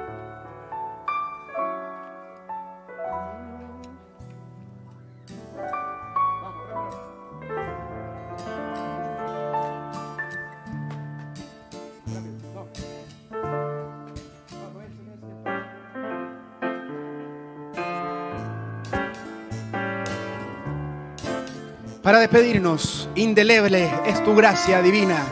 Dios la bendiga, tabernáculo de oración.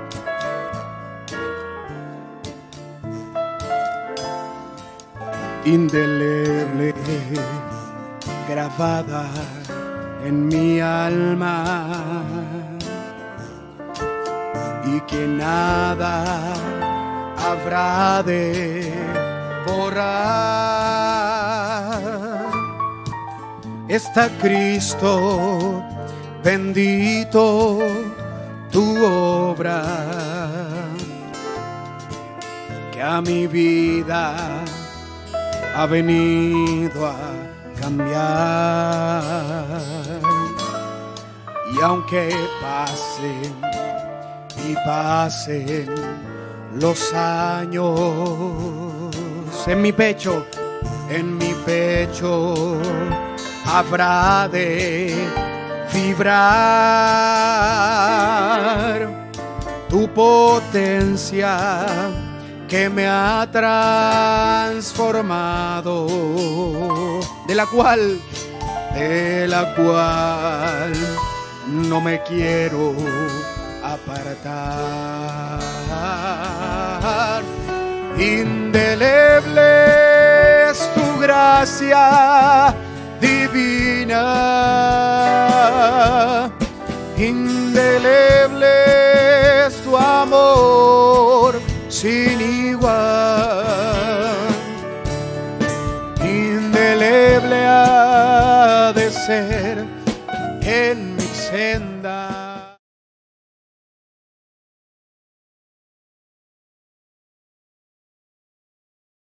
Eternal,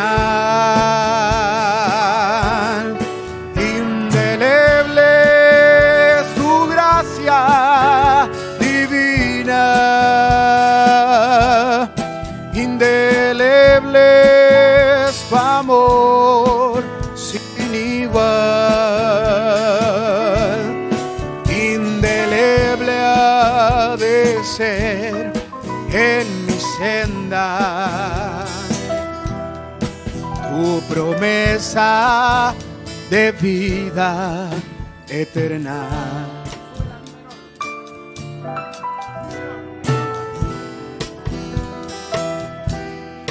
Muchas veces mi senda es oscura y te busca con ansias mi ser, implorando, Maestro, tu ayuda, porque solo siento perecer y al buscar a tu lado el consuelo que ansío en mi padecer de tu mano recibo Dios mío indeleble y sublime poder.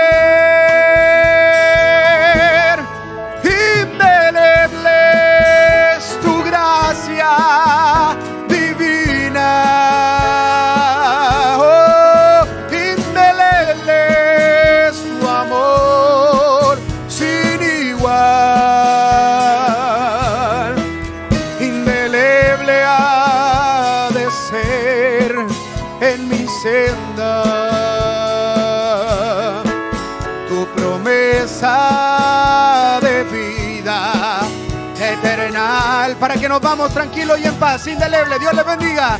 Indeleble es su gracia divina.